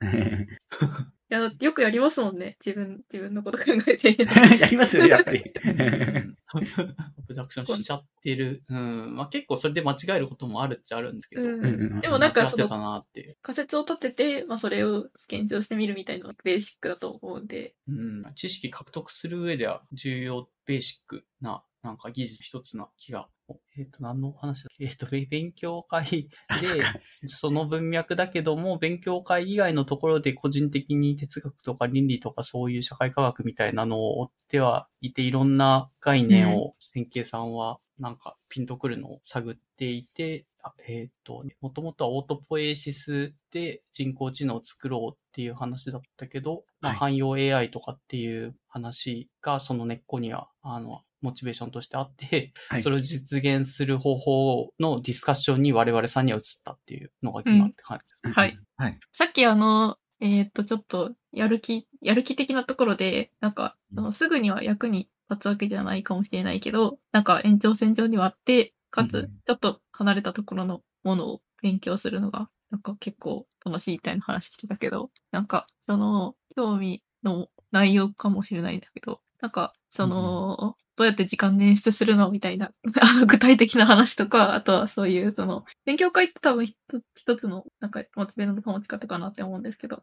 なんかそういう話を、あの、めっちゃ勉強する、するのをどうやってやったらそこまでできるんですか？っていうところが聞きたいかなっていう、はい、ところです。ああ、そっか、えっ、とですね、いくつかあるんですけど、はい、えっ、と、そうだ、ここ、メモにはちょっと書き忘れたんですけど、はい。一番大きいのは、あの、読書アプリをやっているっていう。ほうほうああ、ブックメーターですあね、確かですね、ですね。に。うんうんうんブックメーター、最近だとでも、あの、なんていうのかな、あんまりこう、なんか直近1年間の読んだ冊数グラフみたいなことやんなくなっちゃったから、うんその、読んだ冊数が増えている実感を得るのは昔よりはやや難しくなったんですけど、うんうん。でもやっぱりこう、今月は5冊読んだみたいな風な達成感ってやっぱ大きいので、か数字にできる達成感ってすごく大きいので、うんあの、毎月、最近は5冊もあんま読めてないんですけど、5冊読もうとかって目標を持つことで、結構、なんていうのかな、本を読むっていうのができている気がします。これはじゃあ、シンプル、シンプルなんですけど。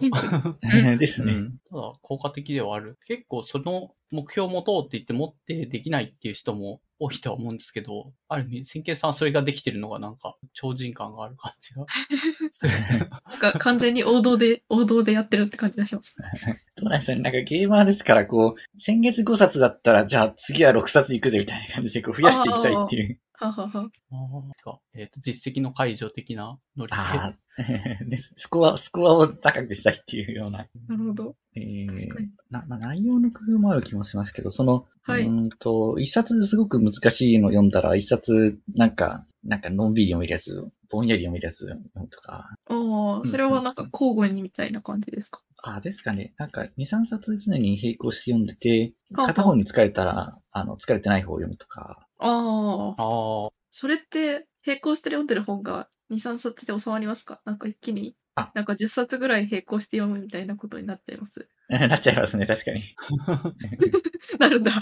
なります、なります。でも、ひとまず、1ヶ月に5冊読み終えようって思うと、なんはいか半分以上読み終えてるやつを優先して読んでいって、うんなんかそれでやっと読んでる最中っていうのは、まあ、理理想上、理想的には片付いていくと。うんうん。うん。確かになんかそうですよね。今日は難しいの読む気分じゃないんだよみたいな日はありますよね。ありますよね。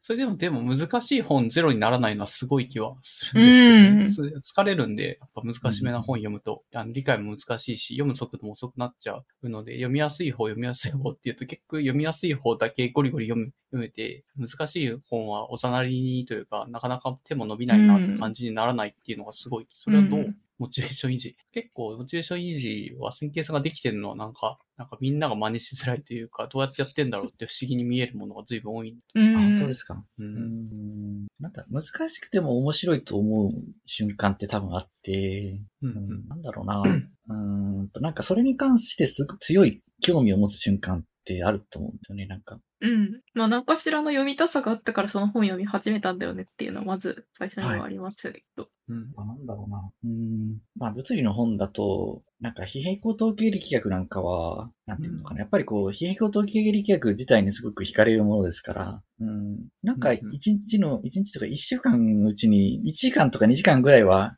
わ、なんか非平行統計力学の続きを見たいみたいな。なるほど。なるん、なるんだ。え なりませんかちょっと待ってね。。えちょっと待って。えっと、非平行、非平行統計力学ってそもそも、えっと、はい。なんだ、えっと、平行じゃないっていうのは、なんだ、なんえっ、と、結構ね、新しめな多分ジャンルなんですよ。はあ平行統計力学って言われるのが多分我々が大学とかの、あの、はい統計力学の授業でなが、習ってきたはい伝統的なというか、これまでのやつで、非平行は多分それプラスアルファな、えっ、と、分野で、結構ホットですよね。多分ここ数年というか。あ、そうですね。ホットだと思います。え、なんかね日常現象とかでなんかあるんですああ、あの、エアコンって、はいあの、2時間以上外出するときには、一回切った方がいいんですけど、あ、いあ、確かになんかよ聞いたことあります。うんあ2時間未満の外出の場合は、切らずにつけっぱなしにした方が、切ってまたつけるより、あの、帰って電気を食わないうん、うん、うん。っていう話があって、これ多分非平行現象だと思うんですけど、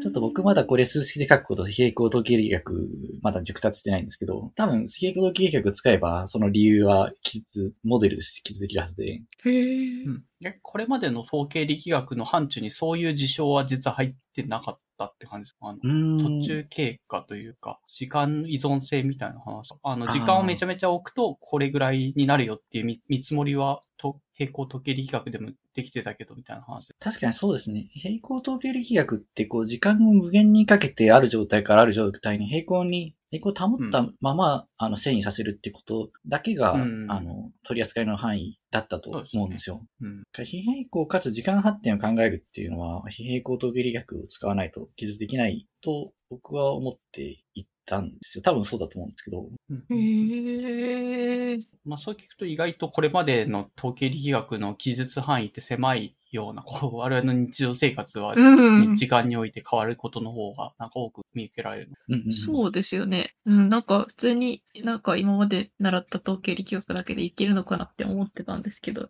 驚きです。ね、これがでもそもそもやられてないって言って、なんかやろうっていうのが、なんだろうな、そういう、あまあ、研究者だからね、あの、まだ地ならしされてないところきちんと定式化してやっていくっていうのは必要なんだろうなとは思うけど、まあね、それがここ数年ぐらいでやら、まあ、具体的には佐川さんとか、あとどうだあですね。田崎さんとかもそっちのことをやってるのかなとは思うのですけど、まあ、一部の研究、物理の研究者の人がそういうのをホットだって言ってやってたなっていうのをなんとなく横目で自分も観測してる気がするけども、それを、えっと、週何回かやりたい、すごいやりたくなるタイミングが来て、いや、難しくても読んじゃいますよねっていう、そっちの方っていう話か。うん。はいピえーどうですか？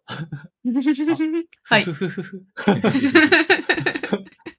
いう。え、それなんかその、一日に何回か読みてーってなるっていうのって、えっと、なんかその、非平行っぽいものを見たときに、お、これはってなるんですか？それともなんか、頭の中で、なんか教科書の一節がリフレインしてる感じですか？あ、なんてでもなるんでしょうね。こう、いくつか関連する理由はありそうな気がするんですけど、はい。一つはその、昔なんかもっと難しい平行統計学の教科書しかなくて、で。全然わかんなくて挫折して、うん。でも面白そうだって気持ちはずっとあってみたいな。うん。ん、憧れみたいな。あ、そうですね。憧れがあるかもしれませんね。わかりますよ。うん自分が学生の時とかの、あの、自分が知らない分野の教科書を初めてこう、ね、食らいついていく感じで読んでいく時とかって、別にわかんないことの方がほとんど9割9分わかんないから読んで、わなんだこれなんだこれなんだこれってと読んでるけど、心が折れないのは、でもこれ読んでった先に何かの理解に到達できるんじゃないかとか、まあ、うんあの、うんうんすごい、結構ね、ステップが意外とでかい気がするんですけど、分かったってなる時まで、なんかずっと分かんないタイミングずっと経たりとかするんで、意外と苦しかったりも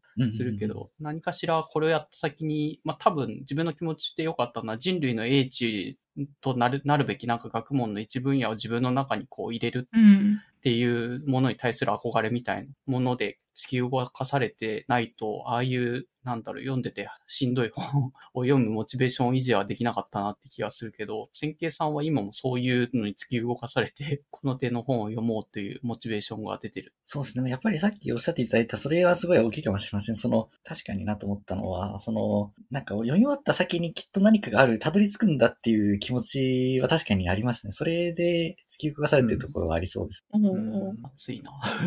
うん。なんかやっぱり、うん。あの、うんなんかさっきちょっと漬物仕込む話だと思うんですけど、なんか、その、今お腹空いてたら明日の漬物のことなんか関係ねえよ。とにかく今は食べるんだってなっちゃうと思うんですよね。だから、なんかそういうその、だいぶ先のことに据えて動くのって結構難しいと思ったんですけど、でもなんかそれが、こう、なんていうの？えっと、その目標みたいなのが、なんか保えっと、なんていうんだろう？えっと、うんうその、読みたい、本読みたいっていう気持ちがこう、なんていうの、常に湧いて出てくるの、すごいし、いいなって思います。だろうな。でも、なんか読んでる最中もやっぱりちょっと面白いんですよ。難しいと思いながらうんうんも、なんか面白いって思ってて、うんうんうん。なんでなんだろうって思うんですけど。今紹介してもらった本、なんか後で話すところに書いてあったけど、今話しちゃうと、えっとうんうん、沙川さんの非平衡統計力学、えっはいと、揺らぎの熱力学から情報熱力学までってことで、あの、ショーノートに後でリンク貼りますが、なんか、これ、目次ざざっと見たら、なんか、その、揺らぎの熱力学、情報熱力学。なんか、情報理論の入門とかっていうのもあって、だから、あの、うん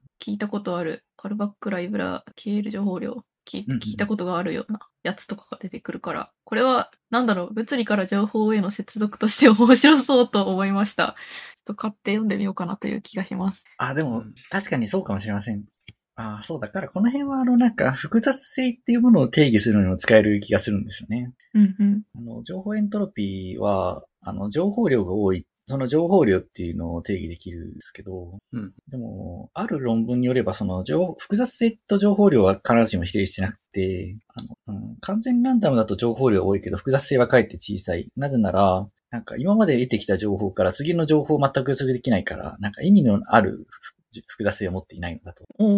なので、うーんと、あ、どうしよう。ちょっとすみません。だってこれでいくとだいぶ脱線しちゃいますけど、まあ、あの、複雑性っていうものを考える意味で、やっぱりこの情報エントロピーとか考え方を使えるっていう意味では、あの複雑なものとは何かを理解するには、やっぱりこの辺は避けて通れないって意味で、うんそこでもモチベーションを感じるところではあります。へえ、そっか。完全ランダムだったら、うん情報、はい情。報とは言えない。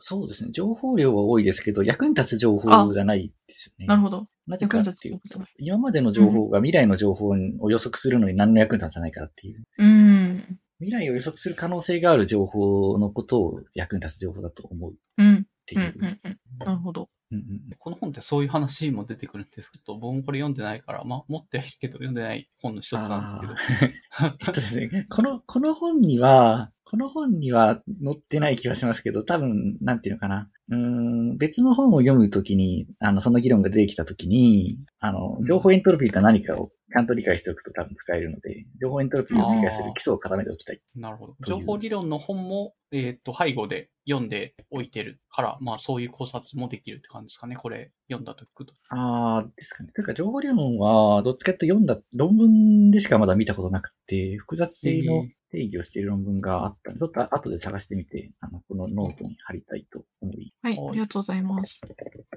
じゃあ戻ると、うんモチベのうん。中の、高め方。はい、モチベの高め方。今ここにショーノートに書いてもらってるのはうん3つ。どうなんだ結構でもそんなになんか真似できない。できないですか？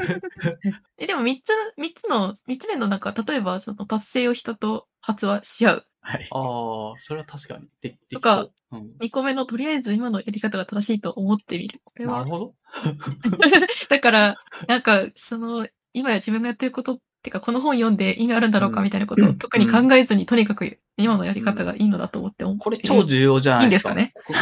これ、超重要。これないと、だって、ね結構ふ、まあなんか自分が関係ない直接的に役に立たないやつ読むときに、これないと本当に苦しいと思うし、挫折しちゃうというか、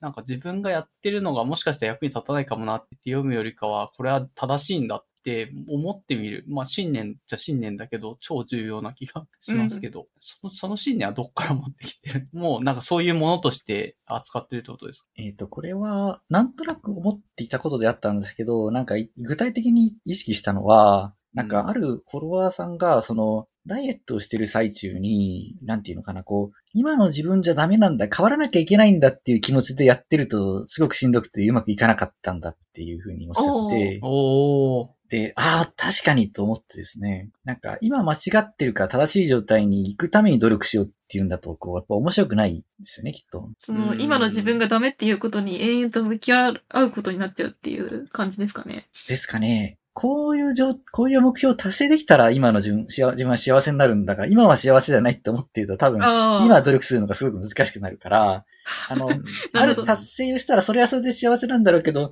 今も幸せだし、今も間違ってない、今もなんか、いいこと、今も納得できる時間を過ごしているのだって思うことが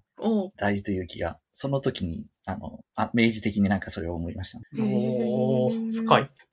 どうなんですかね？いや、すごい深いと思いますけど。うんそううん。確かに。継続する上で、やっぱりね、なんか今が間違っているからスタートするのは握手ですよ。まあだからもっそうですねと、もっと本読みたいとかって思っても、今、その本がそこまで読めてない自分が間違ってるっていう風に思思い込むのは良くないよねっていう感じになるの？ああ、かもしれません。なんか、うーんと、今の自分、読んでない自分が良くないって思うと、結局、なんか読むことを正しいとも思えなくなっちゃうから、そうすると読まないっていう悪循環になるかなと思って。ほうほうほ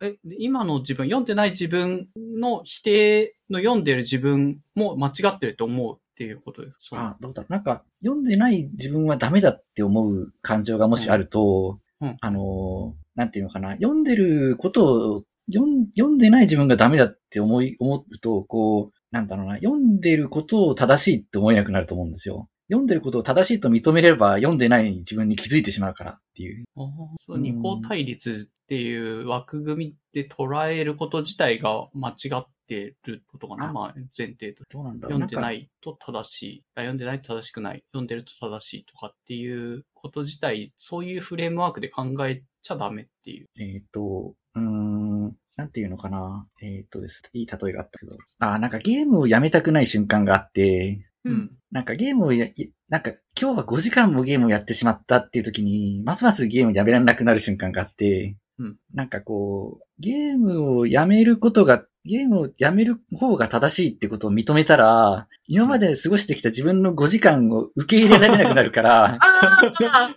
あらあゲームをやめる行為を正しいと認めた瞬間に今までの5時間は何だったんってなっちゃうから、ますますゲームをやめられなくなるっていう依存症があって、ああ、それなんか名前があった気がする。なんだっけ。あるんですか、名前？で、なんか、その、博士後期課程で、なんか5年ぐらい苦しんでた先輩が、なんか、その、言っえなんか名前があったかどうか忘れたけど、言ってましたね。その、え、はいな。んか、名前あったかな？ちょっと、名前があったかどうか思い出せないけど、えっと、うんなんか、旧日本軍はそうして負けたんだみたいなことをその先輩は言ってました。なるほど。だから、その、戦争で、えっと、不利な状況に陥ってるんだけど、今ここで、その戦争をやめて降伏するって言ったら、それまでに死んだ人たちの命が無駄になるみたいなマインドになってしまうと、その不利な状況でも、なんかこう戦わざるを得なくなって、それは、そう、なんていうの？その先輩的には、だからその、あ、先輩的には、その、めちゃめちゃ、その、研究するのがしんどくて、なんかうん。行き先も見えない感じなんだけど、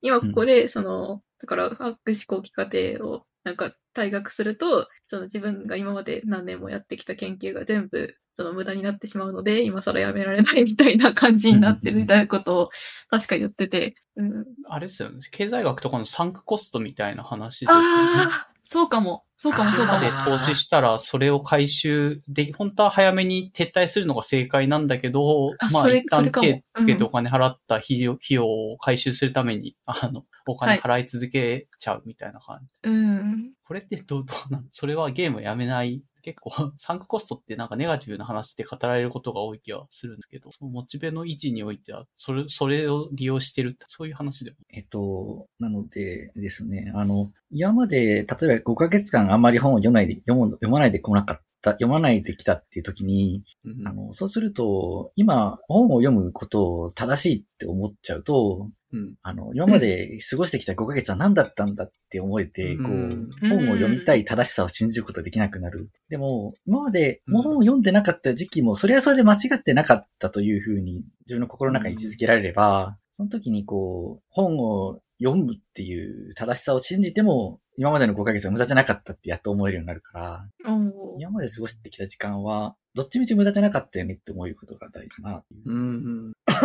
うん。うん。なるほど。そうか、サンクコストって概念から、まあ、脱却するためには、ある程度、そういう払ってたことも、みあに対しても敬意を払うというか、まあ、認めてあげないと、抜け出せなくなっちゃうよっていう話ですよね。あ、かもしれません。うんうんうん。あだから本読まなくても、ある程度やっていけるんだぞっていう自分のなんか思いみたいなの。あそれはそれで、まあ、そのうんうん、一旦、一旦は、いうんい少し肯定しておいて、そして本を読む自分をさらに肯定してそっちに進んでいく。あ、そうですね。あ、それだなったら、それはそれってことですね。なんか、あありがとうございます。確かに。読まなかった自分も、それはそれ。これからは読む自分になろう。はんはんはん。感じですよね。なるほど。読まなかったことがダメだから読む自分になろうっていうんだと、やっぱりこう、読む自分になろうっていう気持ち自体を消滅させてしまう。読む自分になろうって気持ちがない方が、今までの自分を受け入れられて楽だから、うんうん読まない、読む読むっていう自分を作れないでしまうんだ。うんなんか伝わりましたでしょうか？あいや、非常に、うん。はいある程度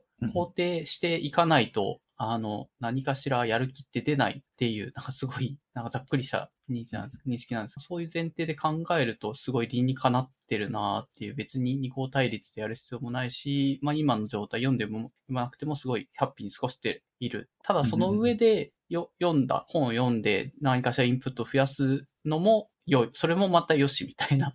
感じになって、まあ、モチベーションは維持しやすいかなっていう、なんかね、あできない自分像がその中には存在しなくなるのでっていう。うんうんうんシンプルに考えられそうですね。うん。そも結構インプットを継続的にやったり、何かアウトプットもやったりするのってしんどいから、そこそこ甘やかすというか、そういうのでいいんじゃないかなって自分は思ってはいて、常に、あの、減点方式っていうよりかは、何かやったら常に加点でやんなくても、あの、別に、あの、マイナスではない。まあう、ん。ゼゼロ、むしろプラスでいてもいいんじゃないかというぐらいな気持ちの方が多分、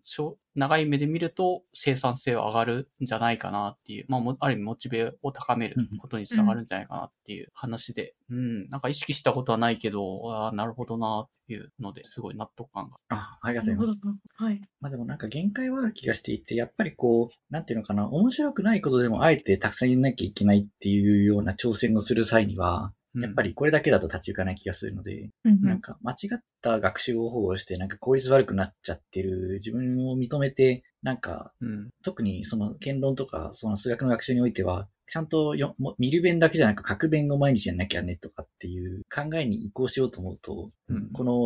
のマインドだけでは多分乗り越えられない気がするので、そういう時にはまた、この自分のやり方だけじゃないやり方を導入しなきゃいけない気はしていて、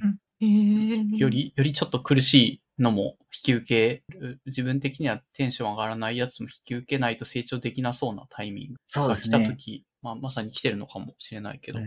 苦しんででもやろうとか、あるいは、あの、や、それをやってこなかった自分もやっぱりちょっと自分に甘かったね。それを認める瞬間って多分必要になりそう、なる気がして。おで、多分数学はそうだと思うんですね。数学やっぱりこう、かなり徹底して向き合わないとできるようにならないから、自分の甘さを認めるサンクコストだったっていうか、うん、甘かったっていうのを、甘かったというふうに認識しなければいけない瞬間は絶対あると思うので、うんそこはちょっと今、覚悟を固めているところです。へーね本当にピュアにやんないと得られないところがあの手の学問はあって、まあシビアっちゃシビアなんですけど、うんうんうんうんなるほどなっていう。まあまあ、ただ、まあ、先慶さんみたいに、あの、これまででも良かったよねっていうので、モチベーションを維持することもメリットはすごいあると思いますし、それで得られる、あのなんですか、周辺知識というか、周辺的な、こう、広い視野みたいなのも絶対あるとは思うので、あありがとうございますんな、なるほど。なんか、さらに次のステージに行こうとしてるっていう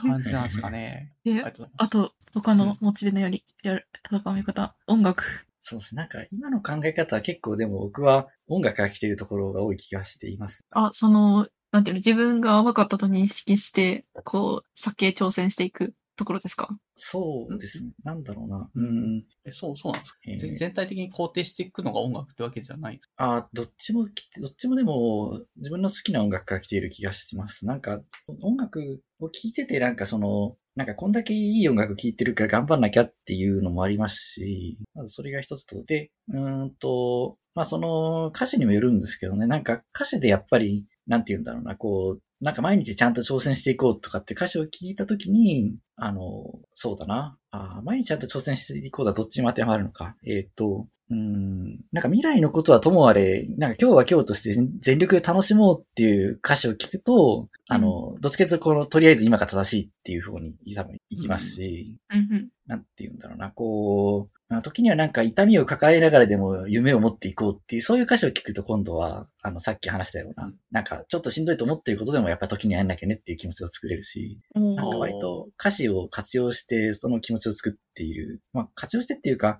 むしろそういう歌詞を聞いているのに自分はまだできてないなみたいな思いがあるので、あ、じゃあやってやろうっていう感じです。おへーー音楽から与えられているものが、なんだろう、そう栄養が多いみたいな。そうですね。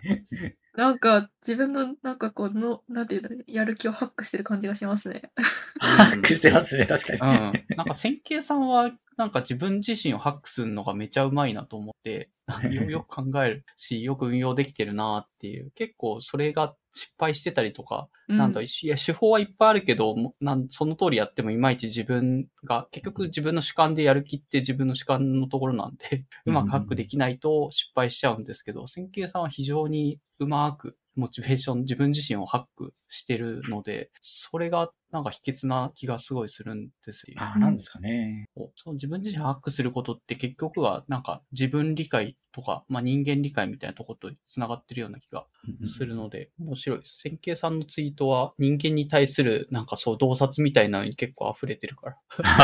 ありがとうございます。そうそう、洞察が深くて、なんかこう、一体何を言ってるんだろうなって時々なりながら、とりあえず、あの、ほぼっておいたりみたいな。多分あれです。なんか何を言ってるかわかんないのは、あの、説明が悪い時と、あとは、こう、は、恥ずかしくて照れ隠しをしてるような表現になっている場合と、両方がありそうです。ああ、あ、なるほど。え、じゃあ、続きでなんか、シームレスに行くと、音楽の話いきます？はいあ。ありがとうございます。なんかススムーズな誘導。はい。はい。天気さんのやる気の源、なんか、そうですね。アクアっていうのは、なんかラブライブシリーズで、今、まあ第4世代まであるんですけど、第2世代に当たるグループで、で、うんうんやっぱり僕がこの第4世代まである中で一番この第2世代をよく聞いているのは理由があって、あの、はいその物語の中では一旦挫折を経験するんですよね、このグループっていうのは、あのアニメの中では。うんうん。うんうん。それでもやっぱりやっていこうって何かを見出していこうっていう姿勢がずっとあって、でそれがこう歌詞にも常に反映されているので、その歌詞を聞いたときに、なんて言うんだろうな、なんかうまくいかないことがあっても乗り越えていこうとか、で、こう、なんか未来のことはさておき、まあこれは第三世代にも通じるんですけど、未来のことはさておき、今この瞬間全力でやっていくと、結果的になんかついてくるものがあるみたいな、そういう価値観がやっぱり歌われているので、うんのうんこのやる気の源作りとしてはすごく相性がいいっていう気がしています。うん。いいっすね。結構でもなんか薬のような感じというかこう刺激が強すぎるところもあると思うんですよ。人によってはそのなんか失敗してもいいから毎日全力でやろうぜみたいな歌詞を聞いたときにこうなんか力がつ言葉が強すぎてしんどくなる人もいるかもしれないと思うんですけど なるほど。え、だから、えっと、その、うんなんだろう、うん。用用法、量量を守ってみたいな感じになる。そうですね。まあ、失敗をどう認識してるかによるんじゃないですかね。失敗が結局、なんか成功への、まあ、途中経過というか、種になってるっていう認識だったら、あんまりネガティブな気持ちにはならなそうなうん気はするんですああ、けど。確かに確かに。まあ、その自己認識の中で失敗をどう位置づけてるかによるかな。うんうん、あとはなんか健康状態にも依存するんじゃないかっていう気は正直していて、なんか、僕は今は健康だからいいんですけど、こう、健康じゃなくて、例えばこう、頑張れない状態になった時に、むしろ頑張らない方が望ましいっていうような健康状態になった時に、うん。こう、こう毎日それでも頑張っていこうみたいな歌詞を聞いたら、こう、頑張ってない自分に対する自己肯定が下がる恐れがあるんじゃないかと思っていて、そういう瞬間とかを考えると、こう、いつでも誰に対しても効果があるってやっぱ言えないと思うんですよ。うん。なるほど。はい。じゃあ、あアクアを聞いてやる気がで持てる人っていうのは、かなり健康状態有有料じゃないと、あの、なんだ、逆の諸刃の剣になりそうっていう話です。うーん、どうなんですよ。でも、やっぱりしんどい状況から立ち直るのにも役に立つ場合はある気はしますし、人にもよると思うんですけどね。なんか、ただこう、捉え方によるのかな？なんかアクアの歌詞をなんか素朴になんかこう、好きだと思って聞く分にはいいと思うんですけど、その、うん真に受けすぎて、なんか健康状態が悪い時に真に受けすぎて、なんかこう、それでも頑張り続けるっていう気持ちになる、なって、それが自分を追い込む可能性はゼロではないと思うので、うん。あ、の、健康状態と受け取る姿勢の組み合わせが悪いと、ちょっと用法用量っていう感じになる気がしました。おーうん。なるほど。またなかなか参考にするのが、なんだ、かなり難しい。でも、なんだ、一般論的に言ってやっぱりこう、まあ、アイドルの歌詞って言っていいかな。なんか、とかは結構前向きなものは多いと思うんですよね。こうんう、そういう夢に向かって挑戦するっていうようなテーマのも。うん。うん。かそういうもので、なおかつ自分がハマれるものって何かしら、やっぱり人、大体なんかみんなあると思いますから、ハマれる歌の中でやっぱりそういう歌詞っていうのは結構活用できるんだぜ、みたいな気持ちがあります。なんか、すごい、なんだろう、趣味としてっていうより、なんかめちゃめちゃ実用的なんですね。これね、なんか、難しいところですよね。あんまりこういう趣味も、趣味を実用に結びつけちゃうと、なんか、資本主義の傀儡になってしまうみたいなところが懸念があって、いいのかなって思う瞬間はやっぱありますよね。えー、そ、そ、そっか。なんか私音楽ってなんか基本的になんかインディーロックとかを聴いてるんで、歌詞はきまあなんていうかそんなに応援してくれないんですよね。だから、なんか、アイドルが、アイドルがキラキラ歌ってるやつ見ると、眩しいってなるんだけど、なんか、なんかさ、だから、それちょっとすごい新鮮でした。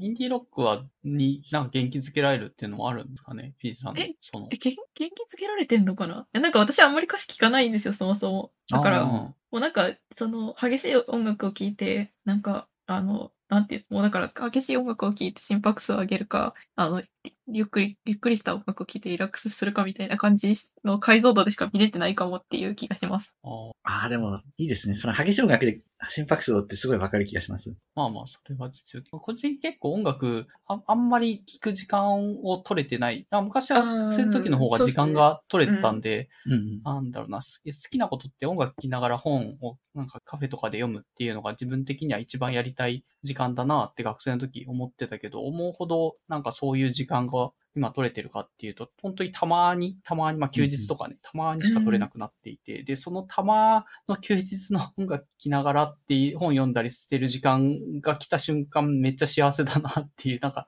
豊かな時間を 本来自分がこういう、こうこうこういうのがいいんだよって時間が過ごせたなっていうので、なんか音楽聴いてること自体に対してなんかネガティブな感情がないという。聴いてるだけで、ああ、なんかめちゃめちゃ幸せっていう感じになってる 気がするんですけど、なんかそういうのとは、まあ、どうなんだろう。そこで別に元気になってるわけでもなくて、聴いてること自体がなんか満足してるって感じのことが最近多いですね。なるほど。え、うん千家さんはどんな時に音楽聴くんですか？えっと、まあ、幸いうちの会社はその仕事中ずっと音楽聴いてても大丈夫なので、あの、うんうん一番聴いてるのは仕事中だと思います。へえうんえ、なんか歌詞入ってきたら、なんかいろんな処理が頭の中で発生して大変になりませんか？ああ、どうでしょうね。なんか、うーん、なんかサシをあんまり聞かずに聞いてるか、もしくは聞いてるときはそれを活用してるという感じですね。ああ、なるほど。そっかそっか。だから、うんなるほどね。その歌詞を受け取って、なんかその脳をハックするのに使うときと、まあ、はい。その BGM として活用するときとみたいな。そうなんですよ。これなんか失敗は準備運動だみたいな感じの歌詞とかがあってですね、そうだよなと思ったらもうなんか、ああー恐れずに新しい技術を試そうみたいな気持ちになって。あーああ。めっちゃ役に立ってる。すごいなんかか会話してる感じがすごいな。うんなるほど。いいですね、それ。うんえー音楽あると、なんかそういうのに入っていきやすいのはなんかわかるけどな。なんかよくわかんないけどめっちゃエモいなっていうので、すごい、その気持ちになんなければもうちょっとやんなかったこと、まあさっき言ってた新しい技術に挑戦だとかっていうのも、なんかそういう音楽の雰囲気に、ある意味こう、うんいい意味で流す流されて、そっちの方に走っていくっていうのは活用できて、そこまでうまく活用できてるのであれば、うん、なんか成功事例な気が。すいません。なんですかね。うんうんそこまで。活用できてないからな。えー、え、じゃあ、え、えっと、つ、続き、はい音楽の話。えーそうですね。あ、でもちょっとさっき、なんか PJ さんおっしゃってた、その、BPM の速いインディー音楽っていうのは気になります、はいもう結構僕、割とそういうの探してたのでよく。ああ、え、なんだろう、な、なんだろう、私が、えっと、心拍数開けるのはなんか、おわーみたいなやつです。わなんだろう。なんか、どっちかっていうとメタルとかに近い方なのかな。なんか、そうピロピロピロピロ、ピロピロピロピロ、ブオーみたいな。ピロピロピロピロですか。なんかそれって、その、はい。自分がダメな時に聞くと、なんか、一緒に自分の頭の中をめちゃめちゃにしてくれるので。あーえ、だから全然違うかも。その肯定する方向じゃなくて、一旦、うん一旦めちゃめちゃにする方向かもしれない。それ、一旦めちゃめちゃにするとどう、どうなるんですか？その後。で、その後は、うん、あなんだろう。え、そのダメが一応あれじゃないですか？終われる、終わりにできるんじゃないか？多分。あ。行く破壊とこまで破壊し尽くすみたいな感じ。多分、多分、多分。あー、えーあ、それ重要かもしれませんね。なるほどえ、。そう、そうなんだ。いや、わかんないですけどね。いや、なんか、その、いや、私もそんなになんかメタルめっちゃ聞くってわけじゃないんですけど、うなんか、いろんな、なんだろう、音楽、音楽結構その、なんだ、さっきのエモくなる話もそうだけど、なんかか、かなり感情支配されますよね。あ、ですね。なんか、数学とか物理とかをもともとやってた人からすると、音楽のなんかああいうのを聞聞く、人が聞くだけでああいう、なんですかね、あの、感情を起こさせるのって、数学とか物理やってる時とかなかなか、まあ、またあん、人によってあるのかもしれないけど、なんかまたいいな。あんなに結構お手軽に人の感情とかを、ムードとか雰囲気を左右できるのって、そうだな、理系の学問だとなかなか、そんな数式見たとしても、うおーってなること自体結 結構難しいじゃないですか。難しいですね。うん。その数式を見れば、すべからく誰もがテンションが上がるかっていうと、結局受け取る側のリテラシーというか、その前提知識もめっちゃ必要なので、うんあの手の、まあ、理系学問っていうの、なんだろうな。だからかなりお手軽にそういうことができるっていう、なんかジャンル、音楽のジャンルがあるってこと自体結構なんかすごいし、なんか羨ましいなって思ったようにしますし。あまあまあそうっ、すね全然ね、そこの価値というか、そういうところに、まあ非常に恩恵を受けて、まあ、ある意味、アアクアの曲とかに、そう、そういうので、やる気をもらもらってるっていうのは、全然、まあ、悪いことじゃないっていうか。あ。いや、面白いな。なんか、あんま自明じゃないですよね。音楽に行って自分の行動が変わるの。ああ、ですかね。うん。え、で、音楽の話から、ラブライブの話に移ってもいいですか？あ、はい。ラブライブのとコミュニティ論。ああ、そっか、そういえばそんな書いてましたね。えっ、と、そう、うーんと、いや、どうだろうな。うーん、いや、なんか、ラブライブを見てて、やっぱり面白いと思ったのは、こう、なんていうんですかね。うーん、なんか登場人物の受け皿になっていくわけですよね。その、スクールアイドルの部活なり、サークルなりっていうのが作中で。受け皿。うん。なんか、うん、どっちかっていうと、その、なんていうのかな。うん、自分は何を夢として持っていったらいいのかわからないとか、うん。あの、結構その何かしら、なんか自分が何かやりたい気持ちはあるんだが、なん何なんかこう、くすぶっているっていう人たちが集まって、なんかそれぞれその部活やサークルから恩恵を得ているっていう構造があって、うん。それってやっぱりこう、コミュニティの理想の姿だと思うんだよね。なんかこ。う、うん。みんなに活躍の場があるみたいでした。ああ、活躍の場。そうですね。そうか、確かに。あ、そうですね。活躍って確かに考えてなかったですけど、こう、活躍できることってやっぱり、なんか支えになりますよね。自分が活躍できる何かがあるって。うん。なんかものすごい簡単なことでも仕事が与えられると、なんていうのかな、うんその、自分が何やっていいか分からなくていう人にとって助けになるって話は本で読んだことがはいある気もします。ああ、だから、それまで、なんか、そこまでうん。かか活躍してなかった子が、うんうんそのアイドルになるって、で、で、活躍できるっていうのが、ライブライブで、それがコミュニティ？えっ、と、まあ、理理想のコミュニティの形じゃないかって話。なんだろうな。まあ、うーん。えーっと、ちょっとさ、活躍。まあでもその、ラムレムの話としては、うん、どうだったかな。何か活躍したいが活躍できなくて困っているっていう話でもなんかどうだったっけ？ちょっと待ってくださいね。その登場人物によっても変わってくるんだけど、うん。うん、えーそうだな。まあ活躍したいっていうのはすいません。ちょっとうまく表現できてなかったんですけど、なんかこう、なんか人前で表現したいものがあるんだけど、自分には向いてないんじゃないかみたいな話が結構あったりとか、うん。立場上それは自分はやるべきじゃないんじゃないかっていう話があったりとか。こう、まあその人たちは結構その心の中では、そのスクールアイドルをやりたいっていうのを念頭に置いているんだけれども、何かしらその、向いてないなり、なんかやるべきじゃないなり、事情があってやらないでいる。へえ。なんか、そういう事情があるんだけれども、その部活やサークルに入ることで、その事情、ボトルネックになっている事事情がうん周りの人に励まされて解消されていくっていうような、なんかそういう流れを結構取っていることが多いです。うーん。なんで、そのなんか、じ何か事情があってできないっていうことに対する相互扶助的な側面が、あの、コミュニティとしてうまくできっていうような理解をしていて、うん。で、それはなんか割と、うん、一般にね、コミュニティを運営する際になんか活用できるんじゃないかってことを漠然と考えているんですけど、なのでそれをの文章でまとめたいって気持ちがあります。え、それはコミュニティを運営する的なのっていうのは、その、勉強会やるとかっていうところ？そうですね、そうそうそうから、実際に勉強会をやる上で、コミュニティとは何かっていうのも興味、それの理由、その理由でもコミュニティとは何かって興味があるし、うんうん。で、あとはその、最初のお話ししたみたいに、その、社会における複雑な現象の事例としてやっぱりコミュニティっていうのに興味があるし。なんで研究対象としてコミュニティに研究、興味があるのと、その実践として興味があるのと、それからなんかこう、なんでしょう。うん。なんかラブライブっていう作品を理解する上で、こう、コミュニティがうまく機能している作品だと僕は勝手に思っているので、コミ。ュニティとは何かってことを理解すると、ラブライブの理解が深まるんじゃないかっていう期待もあってですね。ああ、なんうか、ん。た感動美味しいみたいな。そうなんです。3つ重なってるんですよね、モチベーションが。えー、え、で、それは、うんなんかコミュニティ論について勉強してみようみたいな感じなんですか？あ、ですです。なんか、でもやっぱりあれかなから、うーん、最近その社会学とかを勉強しているのは多分、はいメインの理由としては、その複雑な現象、例えばそのオートポエイシスとかっていうのは複雑な現象を説明するためのなんか道具にはなると思うんですけど、うん。複雑な現象の事例を紹介してくれるのはどっちかっていうと社会学とかだと思っていて、あ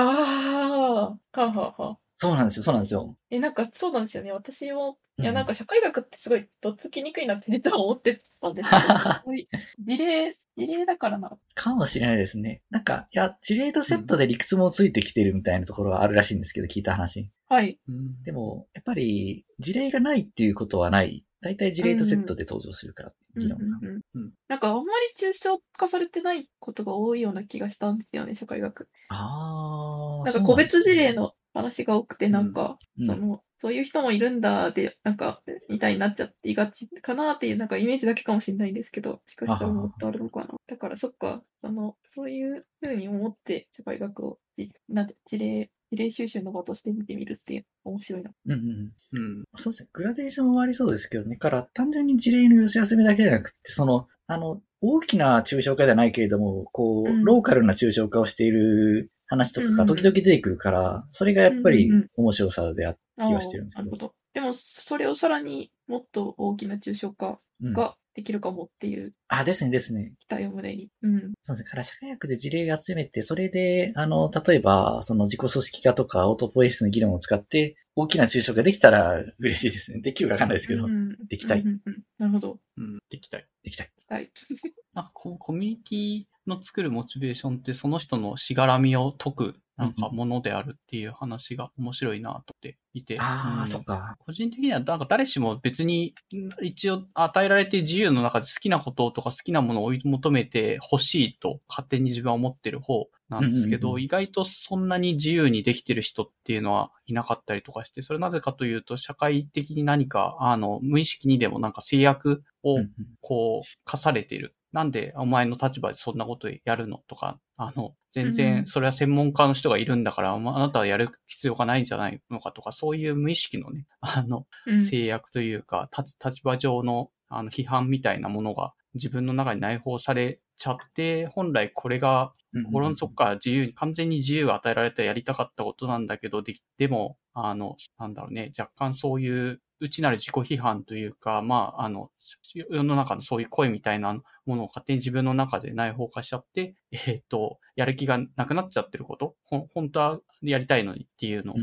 を外す機構としてコミュニティが機能すするんじゃないかっていうので、まあそれはあありそうだなとは思うけど、うーん、個人的にはでもどうなのかな？なんか若干最近よくツイッターで流れ流れてる、まあカカルト、宗教みたいな話もあるじゃないですか。あれってやっぱり居場所にコうんミュニティ論と結構近い部分があったりとかして、あの自己実現の場みたいなので活用されてうん。いる側面もあるのかなとあ思っててあ。うん、だ個人的にはどうなんだろう。まあ、コミュニティでそういうの外すのもいいんだけど、なんか、あの、まあ、超人、超人っていう話じゃないけども、その人個人で、あの、そういうのは、くさびやしがらみは解除して、コミュニティなくても、なんかやりたいことをやって、結構先景さんそれに近いことを、なんか独立独歩でやってるなっていう感じもしなくはないんだけど、うーんと、どうどうなんですかね？コミュニティは必要なんですかね？先慶さんにとっても。なんか個人で勉強会とかそのコミュニティを運営してても、そこの中以外でもやりたいことやってるじゃないですか。うんうんうんう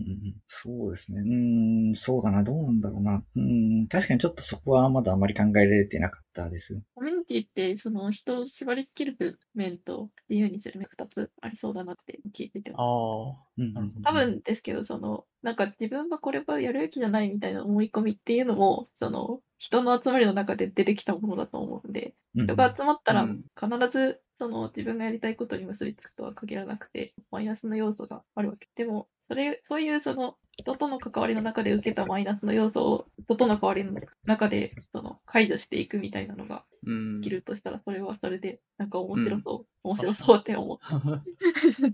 あ、そうか。多分あれかなから、自由、しがらみから自由にしてくれるコミュニティっていうのは多分、なんか、アジールっていうのかな、こう避難所とか防空壕として働く。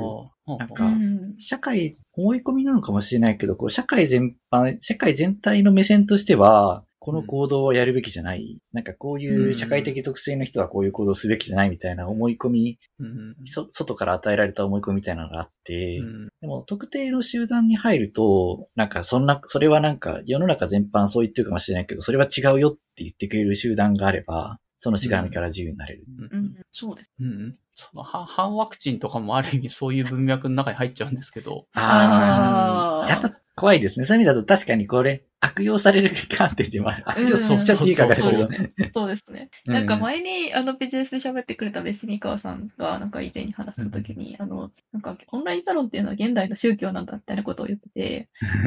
だから、その、多分ですけど、そうですよね。まあワクチンとかもオンラインで広まってるし、なんか人が集まった時に、え、でもそれって、いや、ちょっと待って、待って待って。え、それって、なんか本当にやりたいことって何みたいな気がしてきますよね。なんか、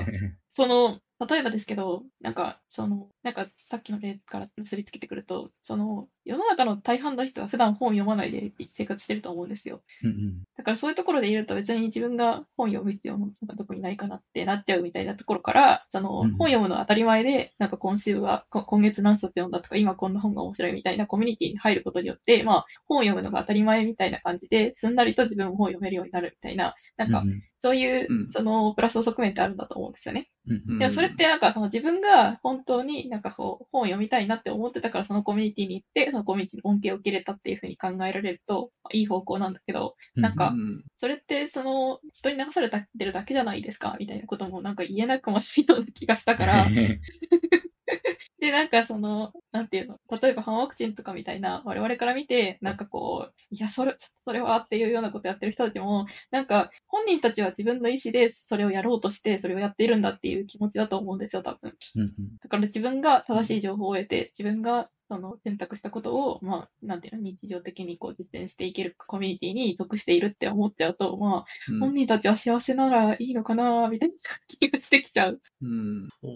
否定できなくなっちゃう。まあ否定する必要もないのかもしれないけどね。そう、その、と閉じたコミュニティで。まあただ競技は間違ってる、客観的に見ると間違ってんだけどなっていうものも存在し得るというか、そう。増幅しちゃうかな。うん。まあまあ、人に迷惑かけなければいいのかな、みたいな感じなのか。まあでも、その人たちがこう、感染を伝播するような、あの、はいなんていうんですかね、なんか、えーっと、何でしたっけ、あの、媒体になってしまう、媒体で働いてしまう分にはやっぱり迷惑かかり得るので、うんそうですね。そうですね。から、あれですね、やっぱ、そういうものが、うーんと、なんていうのかな。逆に、えっ、と、そういうところに属する、属する人は何か困りごとがあって属している可能性もあるから、うん。そういう人が、例えば居場所がなくて困っているっていうことであれば、こう、うんと、そうじゃない、オルタナティブな居場所をなるべく供給していくのも一つという気もするますよね。なるほど、なるほど。コミュニティがうん。多様性というかいろいろあれば。より無害なコミュニティっていうか。そうなんですよ。うん。無害なコミュニティを作ることで、なんか、ね、そういう人たち、なんか本当は所属したくなかったんだが所属してる人もいるでしょうから、うん。あの、そん、そういう、もしそういう流れ、そういう風になっちゃうんだったら、本当は所属しなかった方がよかったなっていう人がもしいるんであれば、うん、こう居場所を生成することで、そういう意味でコミュニティ作りをやはりやる意義があるという気が、なるほど。改めてしてきます。ああ、そうか。なるほどな。なんか、そう、コミュニティなんかじゃなくて、個で、その周りのノイズとか全部個で外してけよっていうのは結構野蛮な発想かもしれないです。いや、でもそれも重要、重要でもある気がしますね。でもなんか、どっちも大事。結構長寿ムーブだと思うけど。いや、そのコミュニティに入るか入らないかとかっていうところで、その個々の選択が、なんていうの、必要な部分も多分あると思うから、そういうところでは、その超人ムーブで、このコミュニティにちょっと近づいてみようかなとかっていう選択は、なんか人 人が一人でせざるを得ないかもしれない。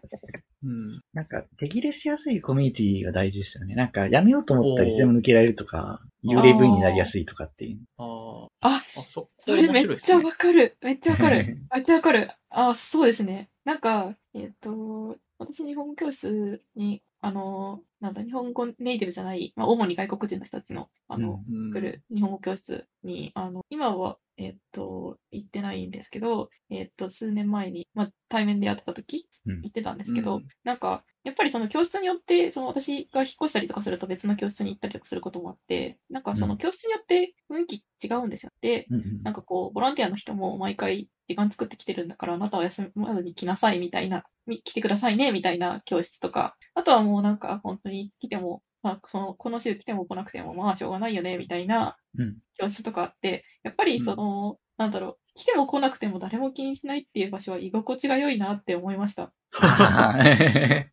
で、そこにその教室ではもうなんか、うん。だから毎回、その、誰が来るかわかんないから、誰と誰を、その、ボランティアの支援、支援者とうん。学習者、誰と誰をマッチングさせるかみたいなの結構、その、即興でこう、あ、この人来たからじゃあこの人で、みたいな、なんかやらなきゃいけなくうん。て大変なんですけど、でも、やっぱりそれが、私はその、そこの教室の居心地の良さが、を担保するためには、その、あなた毎週来てくださいね、みたいなこと絶対に言わないで、まあ、うんうん。あの、なんていうの、来たら来たで、来なければ来なかったで。だからそこまでそのボランティアの人にも、こう、来週これやるってめちゃめちゃ予習してこなくてもいいし、まあ来ないかもしれないから、みたいな感じで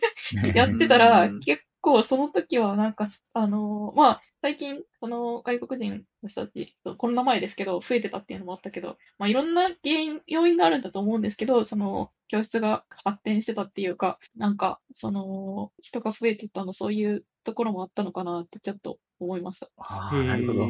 割とそっとしてくれる。逆説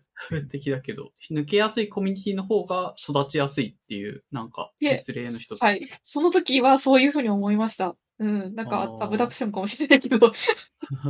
面白い。うんやっぱ、その一回休んじゃうと二回目行けなくなっちゃうっていうところは反映しないです。ああ、あの、行かねばっていう強制が働いちゃってる無意識でも。ところはそうそうそう。で、働いちゃうと、一回休んだらもうなんか、その次に行くときにごめんなさいって言わないといけないかなとかって思うと、うん。その、とか、あとは仕事の都合で、まあ残業あるとき行けないですとかっていう人にとっては、あ、この教室はもう通えないってなっちゃったりとかする？あ、確かになんか休むのに理由を言わなきゃいけないってなるとまずいですよね。そうそうそう。うん休み連絡も、まあしてほしいけどうんしなくてもいいよみたいな。うんそう。あと、でも、コミュニティ、そうか。なんかコミュニティって言うと、そのさっきの反話コミュニティみたいに、なんかネガティブな話をなんか例として出しちゃったけど、そういう緩いコミュニティ、いつでも抜けられるよっていう、そういう雰囲気が担保されたコミュニティだったら害も あんまり多くない。それで、お前来てないから罰金な、みたいなことは絶対ないわけで、本当にうんいてもいなくてもいいし、来たければ来たらいいよっていうコミュニティの居心地の良さが、えっ、と、売りになって反映していったりする話。確かに。コミュニティ次第ですね、そう考えると。なんか、うん、はい、っていう気がうんうんします。ちなみになんかそれを聞いてて自分が思い出したのは、えっと、はいなんか中学、高校時代になんか部活をやってて結構、あの、盛んな部活だったんですけど、えっと、そこの、なんだ、土日も練習試合とかをしてっていうので、比較的、こう、頑張んないとついていけない感じの部活の雰囲気があったんです。自分はなんか、なんかいまいち馴染めなくて、一人で ULA 部員を、あの、やってはいたんですけど、なんか、その時は無意識でやってたけど、なんか自由がないなっていうのに結構無意識的に反発してたんじゃないかなという気が、なんかこう、そういう話を聞くと思いますね。部活も多分コミュニティの一つだと思っていて、行かないと周りからやんや言われたりするのっていうのは、なんか居心地の悪さだなっていうふうに、まあ思ってたんで、じゃあ、じゃあ、俺は行かないみたいえ、でもそこで、そこでふ、なんか普通、普通はっていうのは変だけど、なんか、あの、多分、行かないとい、いろいろ言われてめんどくさいから行くっていう方向に働く人多いと思うんですけど。な。ああ、なんか言わ、本当に徹底して行かなかったです。おーなんか帰ろうとしたら、カバン、リュック、リュックでまあ、高校、中学通ってたんですけど、リュックを掴まれて部活へ来いって、なんかその同級生にいや言われたけど、カバンちぎれても帰ってました。すごい。そう。え、でも部活はやめなかったんですね。あ、そうそう、部活はなんか一応所属しとく、まあなんでかわかんないけど、一応年一で合宿があって、で、すごいきついんですよ。あの、運動的には。あの、うんゲロ吐くほどきついぐらいの運動を、その、一週間ぐらいの間やらされるんだけど、もともとね、根の体力があったから、あの、走ればいいだけだったら走るだけじゃんって思って、その時だけ普通に走って、えっと、そこそこ毎、毎日部活とか毎週部活行ってる人と同じぐらい走れてはいたので、ま あ別に試合に、で上手いプレーができるわけではないけど、体力だけあったから、あの、その合宿参加して、とりあえずは、あの、そのメンバーの一員である。ただ、部活には行かないそういう、あの、なんだろうね、立ち位置で部活をやってました。そうすると、あ、超人には、え超人にはコミュニティで居心地が良い悪いは関係ないという。いや、関係は、居心地良ければ自分ももうちょっとなんか自然とやって気はするんですよね。もうちょっと。あの、行っても行かなくてもいいよぐらいな、ノリだったら続けてやらんでもないという気持ちがあったけども、うんうんうんなんかちょっと休んだら、あの、文句を言われたので、そういうとこだったら、初めから俺は行かないぞという、むしろ行かないというところをちゃんとアピールし続けたいという気持ちの方がなんか強くなってしまった感じがして。なるほど。うん。えーだから本当の意味で、そういうね、あの人のやる気とかをしっかりそのコミュニティで成果として結びつけたいんだったら、あの、比較的強制したりとか、そういう熱血根性みたいな感じじゃなくて、なんか自由が必要なんじゃないかなって自分は思ってる口ですね。ちなみにラブライブってそう抜けてもいいっていう仕組みなんそこ分かってない。そういう意味ではなんかこう、り抜けたがってるっていう話は、まあ、見たことがないですね。じゃあ、第5期期待ですね。いや、ちょっ5期とそれ5、期 ああ、でもなんかや、やめ、やめるって言い始めるシチュエーションは、あの、なんかそ、それぞれの世代で、1、2、0回か1回ぐらいありましたけど、う。うんん。そうですね。うーん。でも実際に辞めちゃった人今のところ見てないからな。辞めちゃうっていう話があっても面白いかもしれない。今後。ああ。ちょっと期待したいですね、今後に。ラブライブとやめちゃうこと、幽霊部員と。そう、幽霊部員になっても、それでも許される活動なんだっていう話とかやってほしい。うん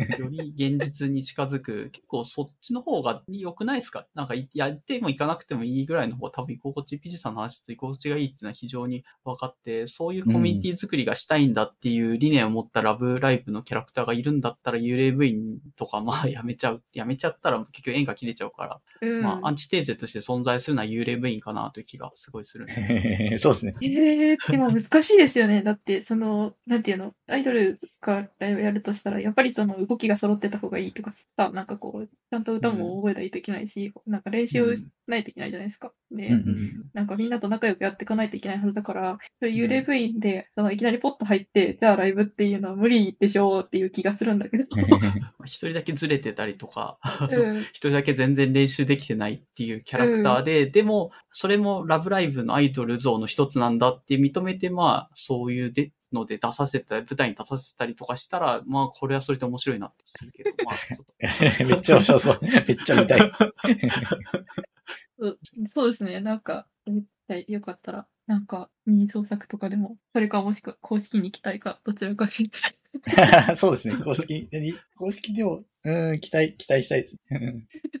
うん。うん。千慶さんはどうなんですかね？コミュニティに期待してることというか、なんか部活の話で前千慶さんの部活の論みたいなののやつで、自分とはなんかノリが違うなっていう結構苦手な部ことだったけども、千慶さんはすごいコツコツコツコツ、あの、その部活にかなり一生懸命参加して、随分コストを払って、で、もう徹底的にやりきった後で、あ、これは向かなかったんだっていうところまでなんかたどり着いたみたいな話をしてた。あ、どうでしょうね。でも、大学に入って1年間やりましたけど、結局1年間で辞めちゃったので、ほうん、やっぱりなんか、うん、途中で辞めちゃってますね。合わないと思って。おーでも1年は。えでも一年やるんだ。うん。あ、そっか。すぐはやめなかっからあれですね。それも僕、やっぱりこう、まあ、その数学の方もそうですけど、これできたらかっ、これやってる人になったらかっこいいっていうのが結構あるかもしれないです。なんか、から、数学の本を毎日読んでる人はかっこいいとか、なんか、大会の部活入ってる人はかっこいいみたいな、その状態に自分がなってたらかっこいいみたいな多分思いがあって、うんで、大会の部活に入ってる状態っていうのをとりあえず、かっこいいと思ってやってるわけですけど、うん自分に対する自己肯定感が高まると思ってやってるんですけど、でもなんか、うん、あんまり面白くないからまあやめちゃうんですよね。うーん、まあでも。最初に理念ありきで、かこれやるのがかっこいいっていうので、ある程度努力は、え一応1年とかそういうスパンで払って、別に1日2日とかではないと思いついたけど、やっぱ向いてないなとかっていう、をそこそこ長いスパンで判定した。ああ、ですかね。うん、でも、うん、でもやっぱりなんかこう、他の人のやる気についていけてなかったから、ちょっと迷惑な部員になっちゃった可能性はありますけどね。他の人が、なんか、うんなんかいかなる時でもサボらずやろうっていうの、僕結構風邪もひきやすかったしですし、なんか休んだりもしがちだったから、うん、結構、まあ、まさに文句言われながら休むっていうのが僕は結構多くて、なんか、それであ圧力運で読みましたね。あ、なるほど。でもアラビーさんのやっぱりその、なんだろう、それだけ、あえてそこで幽霊部になるっていうのはなんか素晴らしいと思いました、聞いてて。なんか、それをやる人がいることによって他の人も多分休みやすくなるだろうから、まさにコミュニティに対してなんか、その空気感を作るっていうような活動をされてたんじゃないかそうです。あまあ、ね表だって褒められたことはないけども、な。うん。もしかしたら、なんか何か誰かしらの役に立ってた可能性はあるなと感じまあ、うん自分がいたいコミュニティっていうのはそっち寄りなんですよね。誰かしらははぐれてる人がいたとしても、ん。なんかすごい緩い糸で繋がっていられるようなコミュニティの方が好きなので、逆にガチガチに絶対こうしなきゃいけないっていうコミュニティはあんまり自分はまあ属していきたいと思え思えないっていう側面がうんうんうんあるので、同じような人ばっかり集まって、なんかすごいみんなすべからくこうすべしみたいな感じになってったら若干こう距離を置きたいかなって気になって。うんうんうんええそっか。じゃあ、関さんもなんかその、体育会系入ってみて、なんか、休みやすかったらもうちょっとやれてたかも、みたいなのあるんですあ、かもしれませんね。確かに、あのー別に休みたかったら休んでも構わんっていうのだったらやってたかな、続けてた可能性ありますね。おーうん。でもなんか体育会系のかっこよさってそういうなんか、その、なんだろう。うん。体育会系やってる人かっこいいよねの要素の一つになんか、その、何が何でもやるぞみたいな、そういうのが含まれてるのかな。うん、そう。って考えると、自分は完全に体育会系に向かないんですよ。そういう落として。そう幽霊部員もうなんか3年とか長いスパンでやって、最終的にその同級生から言われたのは、あの、絶対運動部向かないから大学行ったらそういうのに入んない方がいいよって言われて、個人でできる、せいぜい運動とかの方がいいよっていうアドバイスを受けて、ああ、なるほどなーって腑に落ちた時は。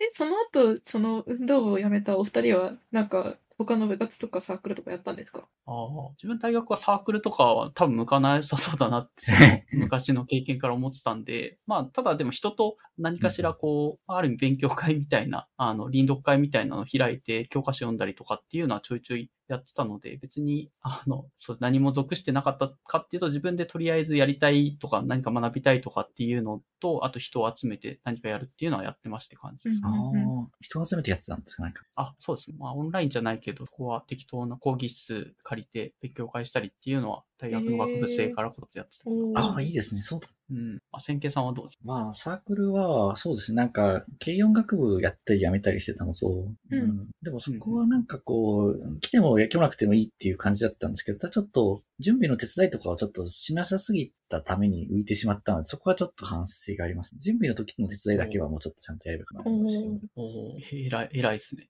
いや、なんかね、こう、どんどん、そん、居づらくなるんですよね。こう、ちゃんと手伝いしてないと。なんか、は、はみ出し物になっちゃってる感じがどんどん高まっていくので、しま、しまったなっていう。え、それは、それはじゃああれですね。さっきのその、いても、来ても来なくてもいいよだけでは、やっぱり、い、いやす、居心地の良さはできなくていいかも。なんか多分、ここ、こういう時だけはみんな来てほしいみたいな暗黙の了解があって、それ、うん暗黙の了解にはやっぱり従った方が良かった。まあ気づかなかったんですよね。結果うん、そういう 暗黙の了解に対しては、やはりこう、素直であった方が良かった。ああ、え、でも暗黙の了解なんて言われなきゃわかんないじゃんね。そう、そう、それはそうなんですよね。いや、私はそこで言わない方が悪い派になっちゃうんだけど。だからあんまり反省しなくてもいいんじゃないかなって気もしちゃうけど。ありがとうございます。まあでも実際になんかう浮いた存在になってきてしまったから、その浮いた存在になること自体は、なんていう自分に対して不利に働く現象ではあったので、まあ、あのうん悪いことしたなっていうよりは自分に対して不利だったなっていう感じです。うん。自分も幽霊部員になって別に居心地が良かったかっていうとそうでもないし、えっと、なんか土日の練習でよくその先輩のボールを持ってくみたいな、そういう、そのためだけに日曜日部活に行くみたいなのがああったんですけど、それが嫌で、あの、そういうの全部サボってたんですけど、うん。やっぱりそうすると、なんだかんだそういうのに熱心にやってる人とかからすると目の敵にはなってたなっていうのがあって、居心地がいいかっていうとそんなによくはないけど、あんまり自分は気にしてなかったんで、なるほど。ボールはも持ってったことはないです。ボールぐらい自分で持ってけと思ってはいました。うんだって自分が練習試合ができないのに、あの、行く意味なくないですかっていう。うん。うん、まあまあ、だただ、千家さんの学びとしては浮いちゃうなってなって、まあ自分も確かに浮いてたなっていうのもあったし、そのコミュニティ長くやっていきたいんだったら、まあそれはそれで自分に対しても不利に働くよっていうのを学んだことではある。うんそうですね。から、なんかその部活を辞めた後でも同じ部活だった人とちょっとご飯でも行こうかみたいな、そういう感じをやろうと思う分には多分もうちょっとコミットメントがあった方がよかったなっていう感じ。うんあうんうんなるほじゃあ、その、なんて、コミュニティに対する貢献日、それ、それをうんどうやって来たり来なかったりする人に割り当てるか結構課題になりそう。ああ、まあそうか。でも自分で今運営している分には、なんかコミットメントを求めるようなものではないから、うんうんうんまあ今やってるこう勉強会に関してはそれはなんか特にそういうトラブルはなさそうという。う。うんん。そうそう自分もそう思いますけどね。なんかコミットメントを求めた瞬間縛りになっちゃうので、やっぱ自由度がなくなっちゃうから、居うん居心地が悪くなるというか、はぐれ者が出出かねないじゃないですか。あの、うんうんうん俺はあんなにコミットしてんのにあいつ何なんだっていうことを言われ始めちゃうコミュニティっていうのは、だそうなった途端結構そのコミュニティ作りは失敗してるか、まあある意味そこで生き残れる人しか生き残れなくなる狭いコミュニティにならざるを得なくなるかな。開かれてないうんうんんそうですね。うん。で、自分がいたいコミュニティは開かれてる方なので、開かれてなくなったら別にいる、居心地悪くてもいる必要がそもそもないからなっていう感じかな。確かに。こっちから、まあ見捨てていけば解決じゃない。なるほど。ああまあそうですね。そういう意味だと、やっぱりあれだな、なんかコミュニティとしては、なんか存在だけはしておくっていう感じですかね。だからあ、あ。存在だけしててもなんか誰の迷惑にならないから。おーえ、とにかく続けるってこと？ですかね。なんか、駆け込み寺というか、じはい事業がある人にとっては存在してありがたいと思ってもらえれば良いし、需要がない人にとっては別になんか来てもらう必要もないし。うん。うん。いいです。コミュニティ、いろんな理念でコミュニティあった方がいいっていうのについて、まあそのコミュニティ設計みたいな話だとは思うんですけど、そこのポイントとしては、まあそういうね、これまでの多分線形さんの経験とかを含めて、うんうんあの、強制力が働いたりとかコミットメントを求めたりするようなコミュニティにはならないような設計がなされているってね、今やられて。ああ、そう、結果的にという気もしますけどね。なんか、内容、勉強会っていうもの自体がやっぱりコミットメントをあんま求めないようなものだと思いますから、まあ、運によるところがあるかもしれません。え、めっちゃでも頑張ってなんか準備して話してくれる人とかもいるんじゃないですかね。だって、SF の本読むにしてもその人の多分時間を使ってきてくれるはずなの。ああ、そっか。確かに、特定の本を読むっていうと確かにある程度コミットメントを求めちゃってる。うん。まあ、あでも、それは前向きに多分、あの、やってる人が来てくれてるので、やんなくても別に線形さん的にはノーっていういうこともないし、なんかそういその人が泣くものになるコミュニティでもない感じですね。あ、そうですね。もちろん、もちろん、確かに。あ、ありがとうございます。確かに、読まないから、なんか、なんか言うってこともないです。読まなくて来ても大丈夫。うんうんうんうん。なるほど。じゃあ、うんコミュニティの話はこの辺りで。本エピソードの後編にあたるアラ BFM エピソード69の2ではお便りメタ認知マニア幸福の微分モデルテレビアニメ評価。シビライゼーション6最小労力の食事。沼津まで歩くなどについて話します。お楽しみに。